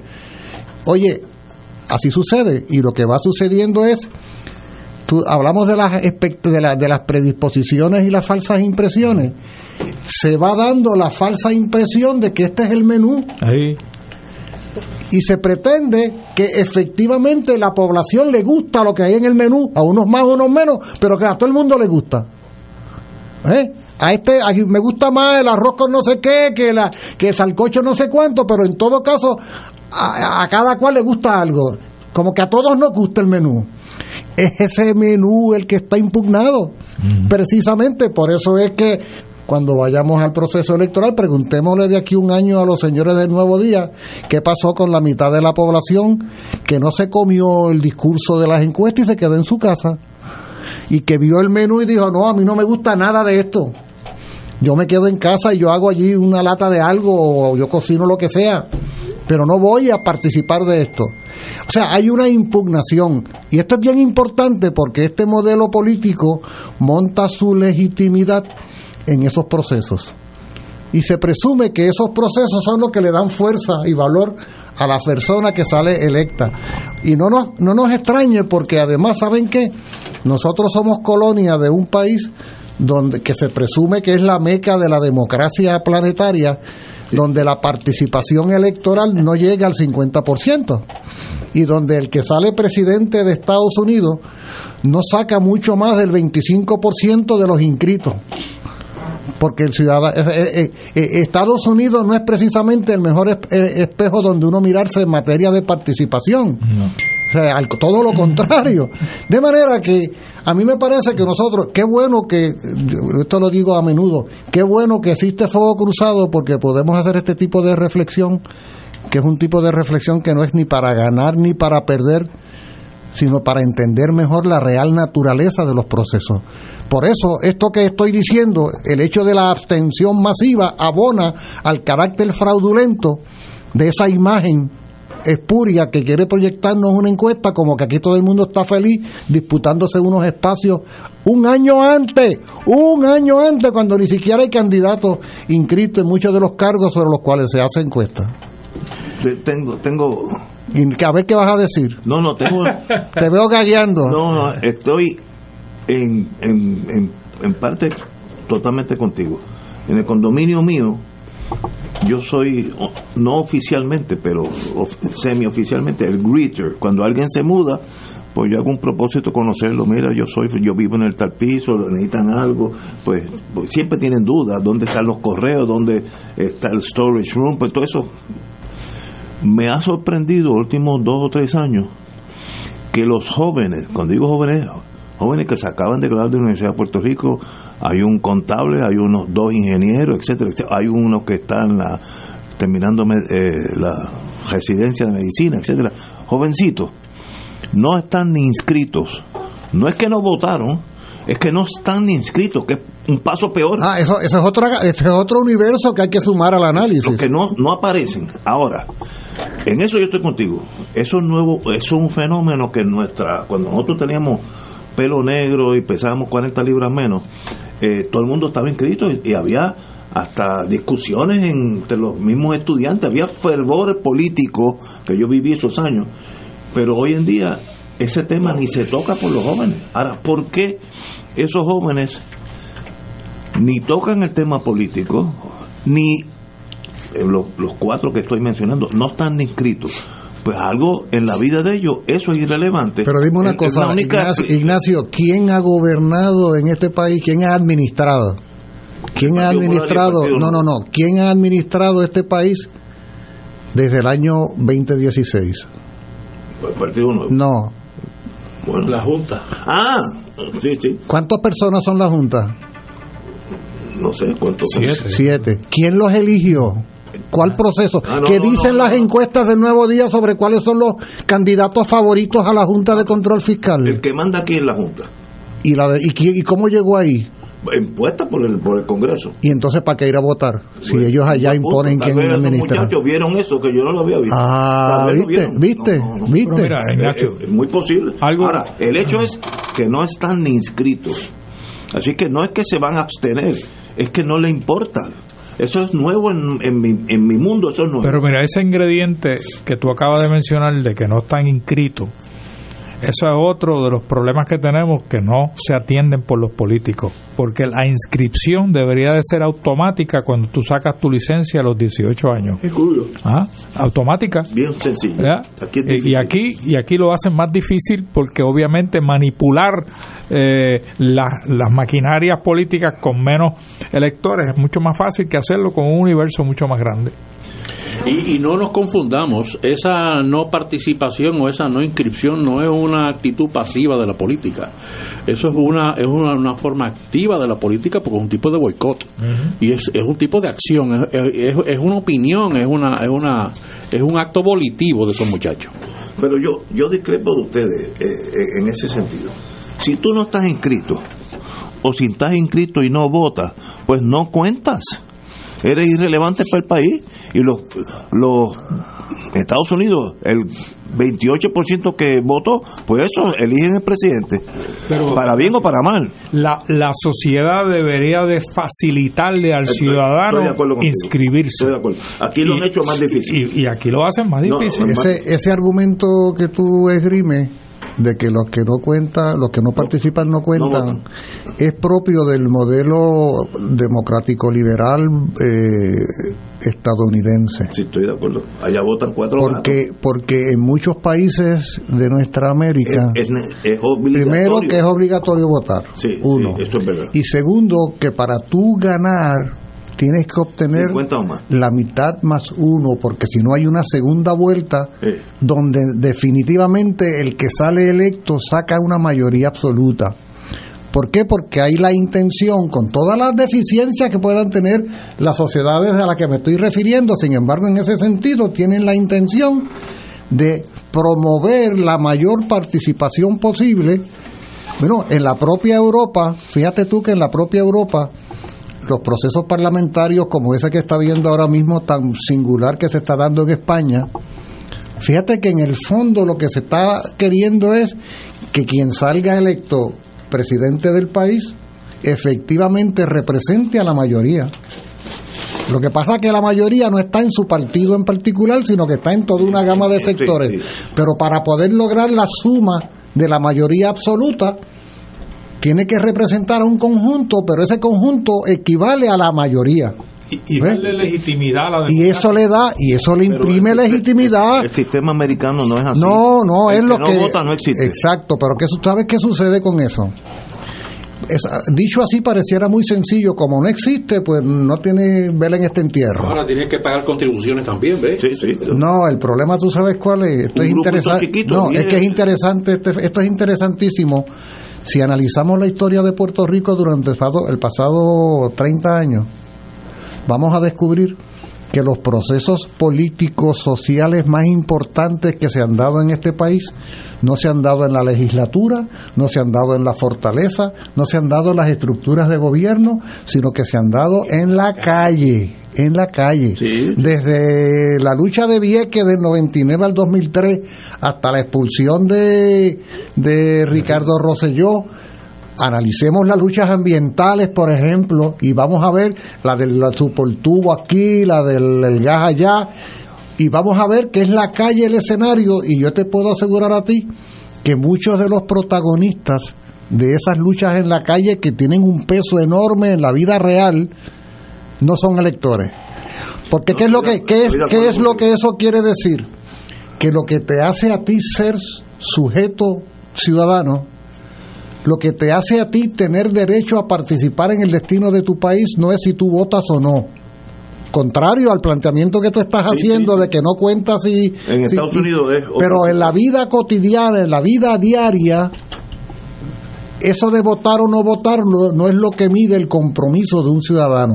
Y lo vemos en Puerto Rico cada vez que se paralizan sectores de este país, cada vez que hay luchas extraordinarias, pero no es en la legislatura ni es votando, es en la calle, en la manifestación. Mi hija, la que vive en New Hampshire, me explicó por qué votar en Estados Unidos no es tan importante. Cuando vamos a una pausa y le voy a decir exactamente lo que me dijo Juliana Rivera Chiapinelli. Vamos a una pausa. Yo quiero a alguien que me acompañe, que me lleve cositas a casa, que pueda hablar por teléfono, alguien que esté conmigo. Afiliado de Triple S Advantage, estamos contigo. Con la aplicación Triple S en casa, te llevamos salud a tu hogar para que no te pierdas ni una receta. Es fácil de usar y tú o tu cuidador pueden hacer la orden. Además, con Teleconsulta MD, tienes acceso a tus citas médicas virtuales desde tu hogar. Elige vivir en salud con Triple S Advantage. Actor pagado. Fuego Cruzado está contigo en todo Puerto Rico. Miércoles de Infoempresas a las 4 de la tarde. Con entrevistas e información con nuestros emprendedores y empresarios. No te lo puedes perder. Miércoles a las 4 de la tarde. Por aquí, por Radio Paz 810 AM y Radio Paz 810.com. Los espero. A mí me gusta mi pueblo. A mí me gusta mi gusta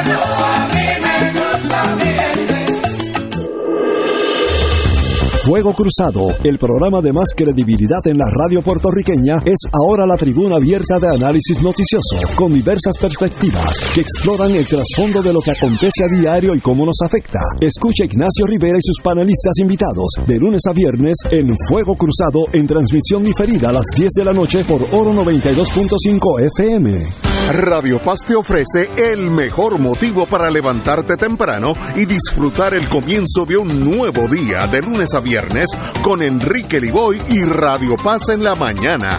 La dosis perfecta de noticias, deportes y éxitos musicales de todos los tiempos, humor y curiosidades, calendario de actividades y tus peticiones musicales por el 787-300-4982. Conéctate con el 810 AM de lunes a viernes con Enrique Liboy y Radio Paz en la mañana. Escucha los sábados a las 5 de la tarde para servirte un programa del Colegio de Profesionales del Trabajo Social de Puerto Rico con los temas de interés a la comunidad. Recuerda, los sábados a las 5 de la tarde para servirte por Radio Paz 810. Y ahora continúa Fuego Cruzado.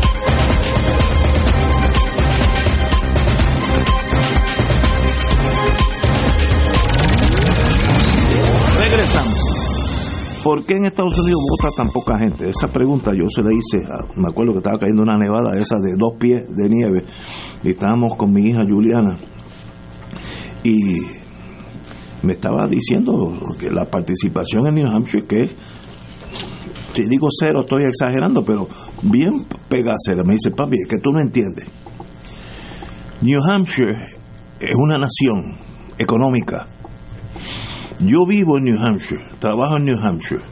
Para mí, lo más importante no es ni el gobernador de New Hampshire, es el county officer, que es el, el- el alcalde, el alcalde del pueblito de ella. Ese determina quién es la policía, la educación, la carretera, tiene más poder que los alcaldes aquí. Por tanto, donde yo tengo que estar seguro por quién voto, es por ese county manager, le dicen. Sí, county Eh, manager. el alcalde. Ahora, quien gane en Washington es irrelevante para mí. Irrelevante. Es más, el que gana en New Hampshire es casi irrelevante para mí porque mi vida es bajo ese county. El sistema electoral es- eh, educativo es tan variado que ella se movió de casa del county de Man- Manchester, que es una ciudad, al county de Litchfield, que queda, es como de aquí a Río Piedra. Nada, se movieron menos de una milla porque cambiaba de jurisdicción y las escuelas eran mucho mejor, las escuelas públicas para sus nenes. En otras palabras, la vida de ella es ese county, eh, eh, ese es su mundo. ¿Quién gana en Washington? Eso está a 3.000 millas. Si vives en California, eso es irrelevante. No, tu vida, no. En Puerto Rico, el, ciudadano promedio depende muchísimo más del gobernador que mi hija de- del presidente de Estados Unidos, ¿no? Y esa es una causa. Ah, que deberían votar más, sí, pero es- eso no va a cambiar por ahora. Y nosotros vamos cuesta abajo como Gardel, siguiendo ese mismo sistema que es preocupante, como dice Muriente, eso, no- eso significa que hay unos cambios en la sociedad. Permíteme una Sí, intervención breve. Esto, no, eso que tú planteas tiene unas implicaciones sociológicas bien muy complejas, ¿no? Eh, eh, en términos de dónde está la lealtad, eh, dónde está la preocupación mayor del elector estadounidense promedio, ¿verdad? Yo sí creo que en este país así de compacto y de pequeño como es, la, sociológicamente la gente entiende que el gobernador de este país es el jefe político de, Sí, de- sí, de lo- este país. y afecta tu vida. Eh, y entonces y el gobernador de Puerto Rico está está más cerca del piso social de la ciudadanía. Absolutamente correcto. Eh, inclusive un, un gobernador de un estado la gente lo ve como un funcionario un, un burócrata regional verdad o sea no es un jefe político en términos sociológicos. Así que eso es lo que lo que eh, yo creo que eso es uno de los factores que ha hecho que históricamente los puertorriqueños eh, gusten más de las elecciones que el, el estadounidense promedio pero eso de que el que no vota no cuenta, yo francamente lo dudo eh, por muchas razones, entre ellas porque cuando viene un gobierno estadista y va a Estados Unidos y le dice yo gané las elecciones, así que dame la estadidad mañana, lo primero que miran esa gente es cuántos se quedaron en su casa y no votaron. ¿eh? Y, si, y si la estadidad gana por el 35, 40%, tú le vas a decir, esos fueron los que votaron, sí papá, pero a mí me preocupan eh, esos otros que se quedaron en su casa. ahí te voy a dar la razón a decir algo que aún más más más drástico de lo que tú acabas de decir. Si gana el 100% de los electores votan por la estadidad 100% hasta los encamados los no nacidos. Y los muertos también. y los muertos sí todo el mundo. La estadidad es una petición a unirse a un club privado. El hecho que 100% de los puertorriqueños voten por la estadidad depende del Congreso de los Estados Unidos. ¿Qué hay para mí, US Congress, en esta jugada? Eh, si Haití pide la, o Honduras pide la estadidad, no se la van a dar. Y nosotros estamos en la misma posición. Tú tienes que vender la estadidad en algo que le convenga a ellos. Sin, sin eso, por ejemplo, ¿por qué Hawái es Estado? Estados Unidos que tiene una base en el mismo medio del Pacífico, estratégicamente eso es oro, oro. ¿Por qué eh, vino de, eh, después Alaska? Porque Alaska ya todo el mundo sabía que tenía unos yacimientos de petróleo más grandes que Texas. O sea, ahí tú tienes que moverte a la estadidad ofreciendo algo. Y si tú no ofreces algo, y al contrario, si tú lo que ofreces es que vamos a recibir más y más dinero, puedes sacar el 100%, yo pienso, puedo, tu- tuve casi muchos años en Estados Unidos eh, allí, rodeado de norteamericanos, sé cómo piensan, what's in it for me? Para Estados Unidos, con esta jugada, yo gano algo, un montón de problemas, ah, pues déjalo quieto, y ahí es donde estamos. Así que la estadía para los estadistas eh, no es así de ganamos la elección y vamos a hacer, no, no, eso es un, una solicitud a un restaurante que eso es por invitación solamente. Pero tú con- como estadista, Ignacio, y te pregunta un norteamericano, bueno Ignacio, ¿y qué ustedes ofrecen para, para cambio de la estadidad? ¿Qué tú le dices? Yo, diría que no, no estoy entendiendo, no hablo inglés, me voy. Porque no ven ese chiste ahora, no tengo explicación. Antes de la Guerra Fría, estoy mira que hay bases. El Strategic Air Command te- tenía una de las bases más grandes, el Ramey Air Force Base. Eh, y el, el Navy tenía submarinos nucleares armados hasta los dientes. Eso desapareció. La, una, la única base militar activa en Puerto Rico es la Guardia Costanera. No hay más nada. Fort Buchanan es Reserva y Guardia Nacional. Tú sabes que esa Eso cambió el esa- panorama. Esa, pregunta que hace ellos es importante, porque el discurso de los anexionistas eh, es una lista de las razones por las cuales a nosotros nos conviene. conviene la estadidad. Es correcto. Y se pierde de vista de que quien tiene la prerrogativa de anexar son ellos. Y que cuando ellos históricamente han anexado, tú lo acabas de decir en relación a Hawái y a Alaska, cuando ellos anexan, no anexan pensando en por qué le conviene a los anexados. No, no, ellos piensan en en qué medida me conviene a mí hacerlo. Ese matrimonio sin derecho a divorcio, que es la estadidad. ¿Verdad? O sea, hay poco les importa a ellos lo que nos pueda convenir a nosotros. Si algo. Lo que sí les interesa es ver cómo les conviene. Y entonces, Lógico. lo que yo he afirmado en reiteradas ocasiones es, y vuelvo y lo digo, que si 125 años después Puerto Rico no ha pasado por el proceso de pretender convertirlo en Estado, ha sido no porque se le olvidó a alguien, no fue un asunto de olvido, de, una omisión de nadie, no, no, es que al gobierno de Estados Unidos, pero sobre todo a los intereses políticos, económicos, militares, lo que le ha convenido no es que Puerto Rico sea Estado, sino que Puerto Rico sea una colonia, sea una posesión en el Caribe. ¿Y ¿Por qué? Porque le sirve y le ha servido bien en todos los sentidos. Mira, Estados Unidos, por ejemplo, ahora que hablé, mencionita, mencioné ahorita a Chile, tú sabes que, que, que Puerto Rico va a los eventos panamericanos como si fuera una nación soberana, ¿no? Como si fuera un Estado nacional. No lo somos, pero en Puerto Rico no existe la soberanía deportiva. No debiera existir. No, es que no existe. No, no, no. No, en Puerto Rico no existe. so- Oye, en Puerto Rico, como colonia que somos, no existe soberanía para nada. Estoy de acuerdo con Y se juega la fantasía de que hay una soberanía deportiva, pero en última instancia, Puerto Rico tiene ese espacio reconocido a nivel internacional porque los poderes políticos de Estados Unidos así lo han consentido desde hace décadas. Seguro. Y si lo han consentido, ¿por qué lo han consentido? ¿Por qué han consentido y han estado de acuerdo de que Puerto Rico vaya a figurar en Santiago de Chile como si fuera un país independiente? Porque le interesa y le conviene que el modelo Estado Libre Asociado se mercadee como que esto no es Estados Unidos. Esa es la lógica del modelo Estado Libre Asociado, precisamente somos socios. ¿Ah? Mira si son dueños y señores de lo que es la mal llamada soberanía deportiva, que cuando en este país hay un evento deportivo, los centroamericanos o los panamericanos, ¿quién es quien expide las visas para permitir o impedir que los atletas lleguen? Estados Unidos. ¿No es el gobierno de Estados Unidos? Son ellos los que siguen controlándolo todo, pero no es, esto no es en contra de sus intereses. Esto no fue que, que don Germán Riquefoff, Riquefoff fue tan maravilloso o, o- o- o todos ellos que han impuesto a Estados Unidos. No, no. Aquí hay una lógica del modelo Estado Libre Asociado eh, mercadeado como una opción que es distinta a ser parte de Estados Unidos. Ah, no, está- no, es que y ellos, y ellos te lo van a decir. No, no, no, si es que Puerto Rico no es parte de Estados Unidos, ah, pertenece a Estados Unidos. Ahí está la clave. Es la colonia. Y nosotros queremos que siga, que quiera seguir perteneciendo. Lo que no queremos es que sea parte.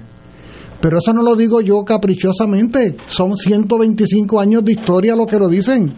Si no, yo quisiera que tú invitaras aquí a algún defensor del anexionismo que te dijera que está viendo luz al otro lado del túnel, en el sentido de que la estadidad avanza y que él puede anticipar y que una encuesta del nuevo día así lo corrobora, que en cosa de nada Puerto Rico va a ser el Estado 51 de Estados Unidos. ¿Alguien, ¿Alguien me puede desde el anexionismo asegurar eso? Yo he hecho esa pregunta muchas veces a mis amigos estadistas. Y, y- y- y has dicho que no hablas inglés, que No, cambien no, de yo- tema. Y me alejo, dejo la conversación. pero, pero los estadistas son inteligentes. Sí, brillante. No le dicen, entre nosotros, cero posibilidad. Políticamente, ese es el trapo rojo para que el toro faje. Están más claros que nosotros. Eh, ellos saben, lo- lo- la gente que dirige el país, eh, desde el punto de vista de estadista, saben que esto no es el momento.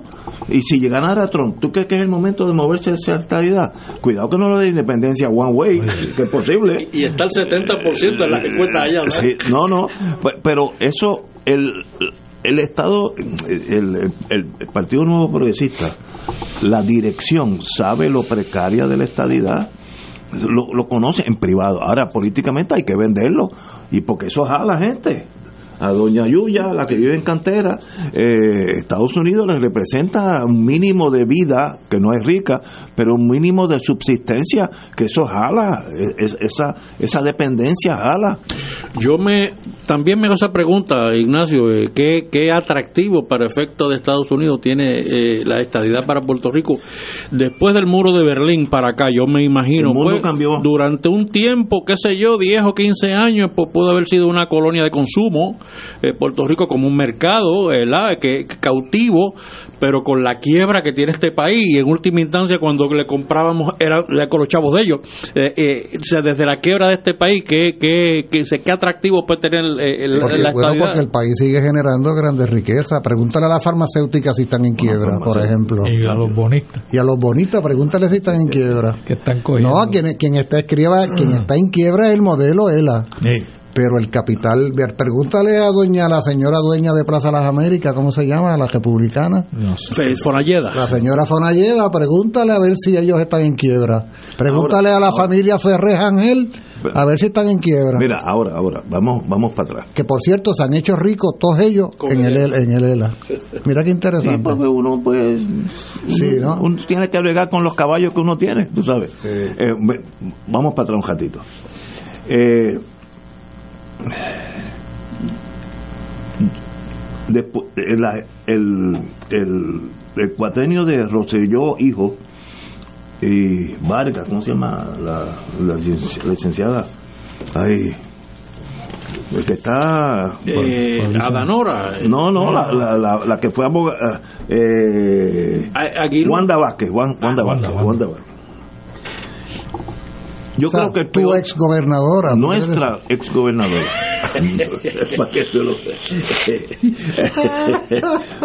Después, yo, yo te admito, yo no he visto gobierno peor que el de Rosellito en, en torno a la administración del país. Eran unos niños mimados que no sabían nada de nada. O sea, absolutamente nada. Con unos complejos de superioridad. Mira cómo terminaron. La vida lo- los alcanzó. Yo tengo esas 82 páginas en casa. eh, y es una cosa de niños de 13 años malcriados, escribiéndose unos a otros, e ignorantes, porque lo que yo escribo en mi teléfono lo pueden leer en Nairobi. Así que eran niños malcriados e ignorantes, pero eso aparte. Luego vino eh, la señora Vázquez, la Wanda. Wanda Vázquez, que terminó ahora, está acusada. Yo no aposté en las últimas elecciones mis botellitas de vino a mis amigos porque estaba absolutamente seguro que el Partido Nuevo no podía ganar. Porque mira lo que pasó. Votaron un gobernador por primera vez en la historia de Puerto Rico. Yo fui a esa manifestación, mi, mi- mi esposa me llevó y se lo agradezco porque yo no había visto una manifestación de, gente joven, no eran los, los, los que siempre van a manifestaciones que la, la por medio de 60 años, aquí la por medio era 30 y 40. Yo noté otro, otro tipo de manifestación. Sacaron al gobernador. Wanda literalmente terminó acusada. Por tanto, era imposible ganar emocionalmente con lo que estaba pasando. En el Partido Popular pues, no había los escándalos de esta magnitud, ¿no? Y con todo eso ganó. Eso lo que significa que el Partido Nuevo tiene un cadre, un, ese 33%, eso es de acero. Eso no lo mueve que voten el, el gobernador por pillo, que si el otro, los escándalos que hubo de corrupción. Me acuerdo en, en unos cuatrenios anteriores, con Roselló padre, que en vivienda nada más hubo 44 acusaciones, 44 acusaciones. Yo fui abogado de dos o tres de ellos. Eh, y con todo eso siguen ganando, pues que tú tienes más soldados, más infantería que, que el Partido Popular, porque si no era para haber perdido, a- a- ¿sabes? Este, bochornosamente haber perdido. Y no pasó, pues eso eso significa que ese partido es poderoso. Eso es mi, mi, mi así, off the... Bueno, eh, claro, el partido que más se beneficia de la dependencia de la que hemos hablado aquí, pero yo noto que los partidos mayoritarios tienen una manera de, eh, de, de- de reciclaje interno. Cada uno de ellos es experto en decirte, no, no, fulano fue un fiasco, pero dentro del mismo partido ahora viene Juan Pérez, que, que lo ese va a ser ganar. distinto, tú sabes. Y entonces Juan Pérez resulta otro desastre. No, no, pero deja que venga Carlito Rodríguez, ese va a estar bueno, ¿eh? Pero tienen los votos. Lo- el Y lo hace escándalo... el Partido Popular también. Sí, el escándalo no afectó el mínimo de votos para volver y ganar el PNP. Después de esos escándalos que le zumbaban la manigueta, Y es ese- escándalos gigantescos. Y es ese mínimo de votos que impide que hayan reformas políticas importantes en este país. Ese es el problema. Ahora, ¿tú sabes cuál es la peor consecuencia posiblemente de esa encuesta? Que todo lo que hemos ido conversando como que es una derivación de esa reflexión, lo peor de todo, ¿tú sabes qué es? Que genera falsas expectativas Sí, sí, sí, hombre, de que los procesos electorales en este país resuelven asuntos. Entonces se crea la falsa ilusión Que cuando llegue fulanito... de que yo debo envolverme en esto un poco en la misma lógica, Manolo, que tú planteas de que yo tengo a este que es mejor el otro, porque ahora sí, ahora Carlos Díaz es muy bueno, ahora se cambió para el PPD y ya tú verás que va a ser tremendo senador. Y entonces jugamos al juego, es como si fuera un... una sillita. Oye, la, la, la, en inglés le llaman Chinese checker, la, con las bolitas, ¿no? Y tú puedes las bolitas para acá y, y se vale jobando, no se vale, para lado, para. Entonces, podemos jugar ese juego podemos jugar ese juego y nos entretenemos y se crea la falsa ilusión de que cuando llegue noviembre efectivamente estamos en la antesala de la solución de problemas fundamentales y una vez más nos estrellamos contra la dura realidad de que los procesos electorales en una colonia para lo que están concebidos es para mantener o sustituir a unos administradores, pero no para enfrentar los problemas fundamentales, sobre todo en materia política, económica y social.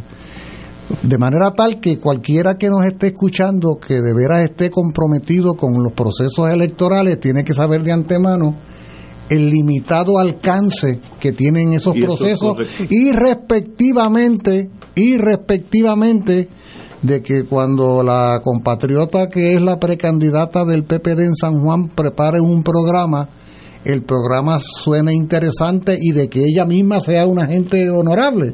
Ella puede ser muy honorable, la uso con todo el respeto como un ejemplo, ¿no? Eh, ella puede ser la, la, ciudadana más honorable, más competente, con un expediente como funcionaria y traer un programa.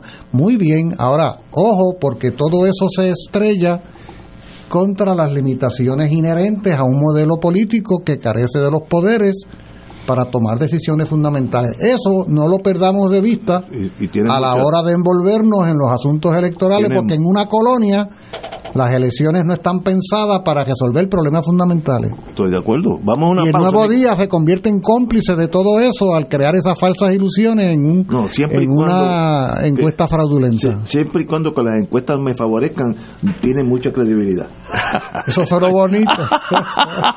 no, eso, para... eso sonó PNP. Eso sonó PNP. No, pero eh, en serio yo, yo creo en las encuestas porque el sistema científico de hacer encuestas ha ido mejorando. Ahora, en Estados Unidos hay una. Yo vi un programa de eso. ¿Cómo se hace eso? Y eso ya no es sí, hecho con un lápiz. ¿Tú sabes lo que va a ser el nuevo día la semana que viene? Va a ser una encuesta sobre quién va a ganar las elecciones en el 28. No, ya, yo, yo te puedo decir desde ahora quién va a ganar. Vamos a una pausa, amigo. Pensionado del gobierno. Con MMM Alianza cuentas con más. Aprovecha los beneficios mejorados, como cero copago en medicamentos de marca, hasta 164 dólares con 90 centavos como reducción a la prima de la parte B y MMM FlexiCard, donde lo que no usas pasa al próximo mes. El plan de tu vida lo decides tú. Camina junto al que siempre lo ha cuidado. MMM. MMM Healthcare LLC es un plan HMOPOS con contrato Medicare. La afiliación en MMM depende de la renovación del contrato. Beneficios varían por cubierta, endoso pagado.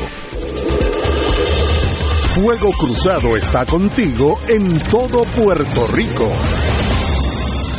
Se solicitan donantes de sangre para Félix Maldonado Rodríguez. Posibles donantes pueden comunicarse con la señora Irizarri al 787-467-8919.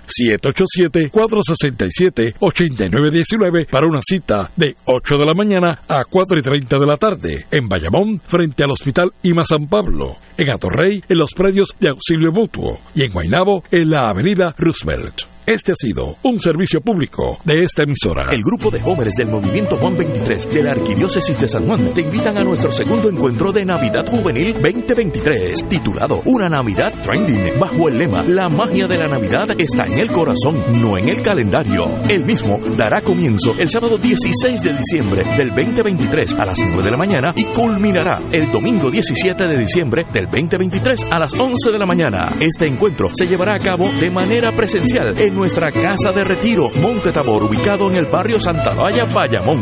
Ven y celebra con nosotros que Jesús va a nacer en tu corazón. Para información, 787-466-6521, 787-904-2613 y 787-205-9494. Será eterno si nos ve, Te invitamos todos los domingos a la una de la tarde por Radio Paz 810 AM y los sábados a las 7 de la mañana por Oro 92.5 Cuidando la Creación con la hermana Lisi y sus colaboradores. Entrevista, mensajes educativos y dándole voz a grupos que ayudan a cuidar la creación en el mundo. Recuerda por Radio Paz 810 AM, una de la tarde, domingo, sábado por Oro 92.5 FM a las 7 de la mañana.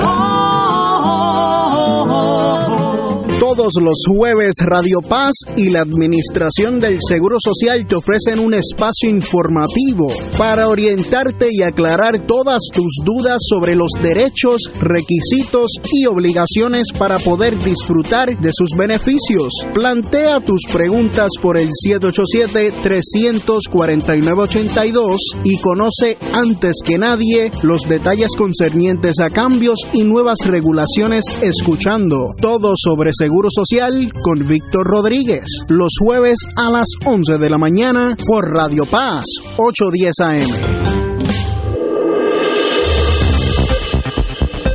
Y ahora continúa Fuego Cruzado.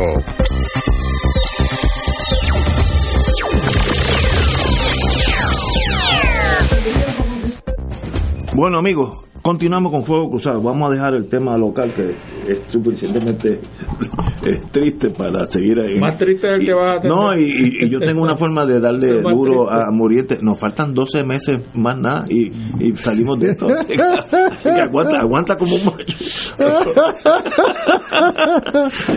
No, todavía faltan los jingles. ¿Cómo tomaste nota de eso? ah? ¿Cómo tomaste nota de eso? ¿Verdad que es espantoso? ¿Verdad que No, es 12 espantoso? meses. Yo, ya que es que me levanto, una semana menos. ¿sabes?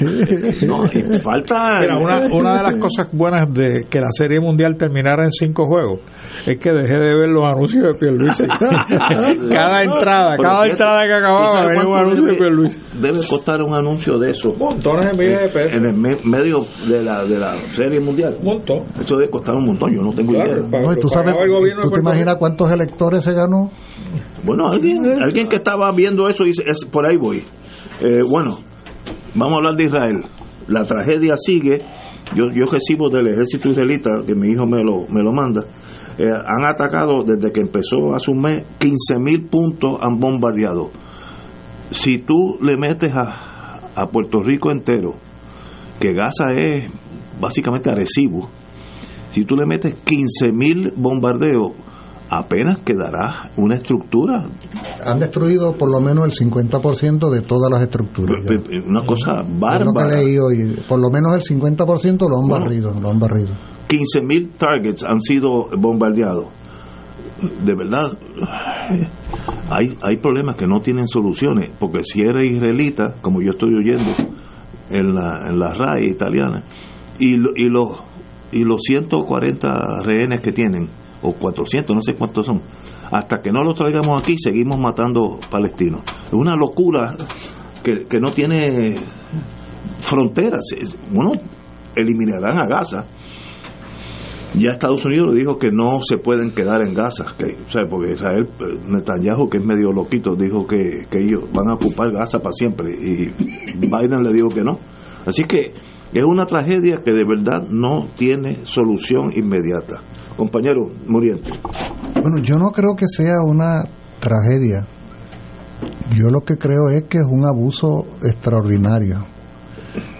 Y la humanidad entera contempla el genocidio, contempla la matanza como si estuviéramos en el Coliseo romano, viendo cómo los leones destazajan allí a un grupo de esclavos.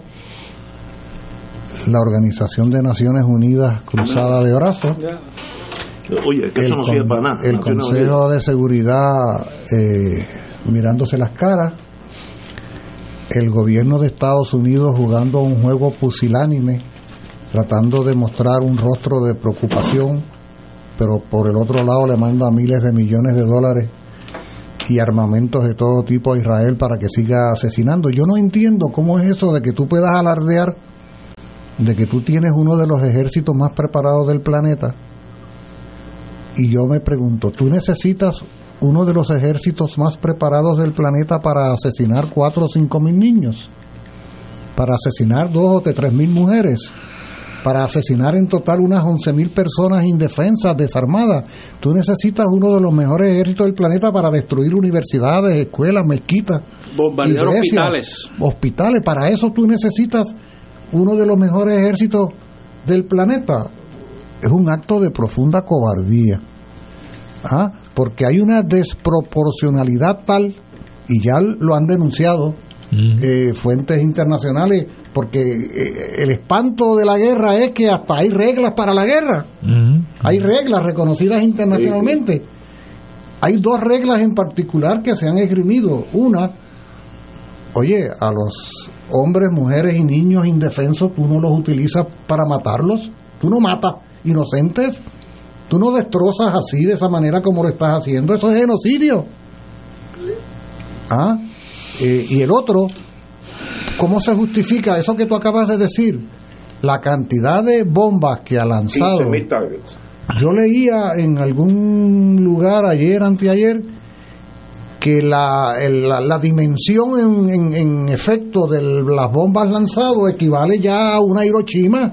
Sí, sí. Tú sabes, cuando tú sumas ¿no? el alcance Sí, en totalidad, eh, eh, y, y- y- y entonces tú te preguntas por qué ese afán de destruirlo todo, sobre todo los seres humanos, y cómo es posible que Francia, Reino Unido, Estados Unidos, la Unión Europea, estén tan felices con que cosas como esta estén sucediendo. Oye, ¿tú sabes qué? Por cierto, ¿estamos a qué? A 10. Eh, dentro de 40 días, más o menos, es Navidad. Sí, ¿verdad? La Navidad celebra el nacimiento del niño Jesús. ¿Dónde nació el niño Jesús? Jerusalén. Ah, En nació Belén, en la... Palestina. Oye, nació el niño Jesús Allí. en la misma Palestina, donde ya van más de cuatro mil niños como el niñito Jesús que han sido asesinados. Y yo me pregunto, y esto lo he pensado de veras que con mucha consternación, conforme nos acercamos a la noche del 24 al 25, ¿con qué corazón nosotros y nosotras vamos a celebrar Nochebuena y Navidad cuando en esa misma tierra donde se, que se supone que evoque eh, toda esa celebración más que milenaria, precisamente allí está ocurriendo una carnicería que está teniendo como como blanco predilecto nada menos que a miles de niños. Es, es algo desgarrador. Es algo que Es algo desgarrador. hace un año, si me hubieran contado que esto iba a pasar, es casi imposible creerlo. Imposible lo que está pasando. Señores, desgraciadamente paz, pa- como dicen en Jerusalén, shalom para todos, paz para todo el mundo, los palestinos y los israelitas. Señores, hasta, hasta el lunes, mejor dicho.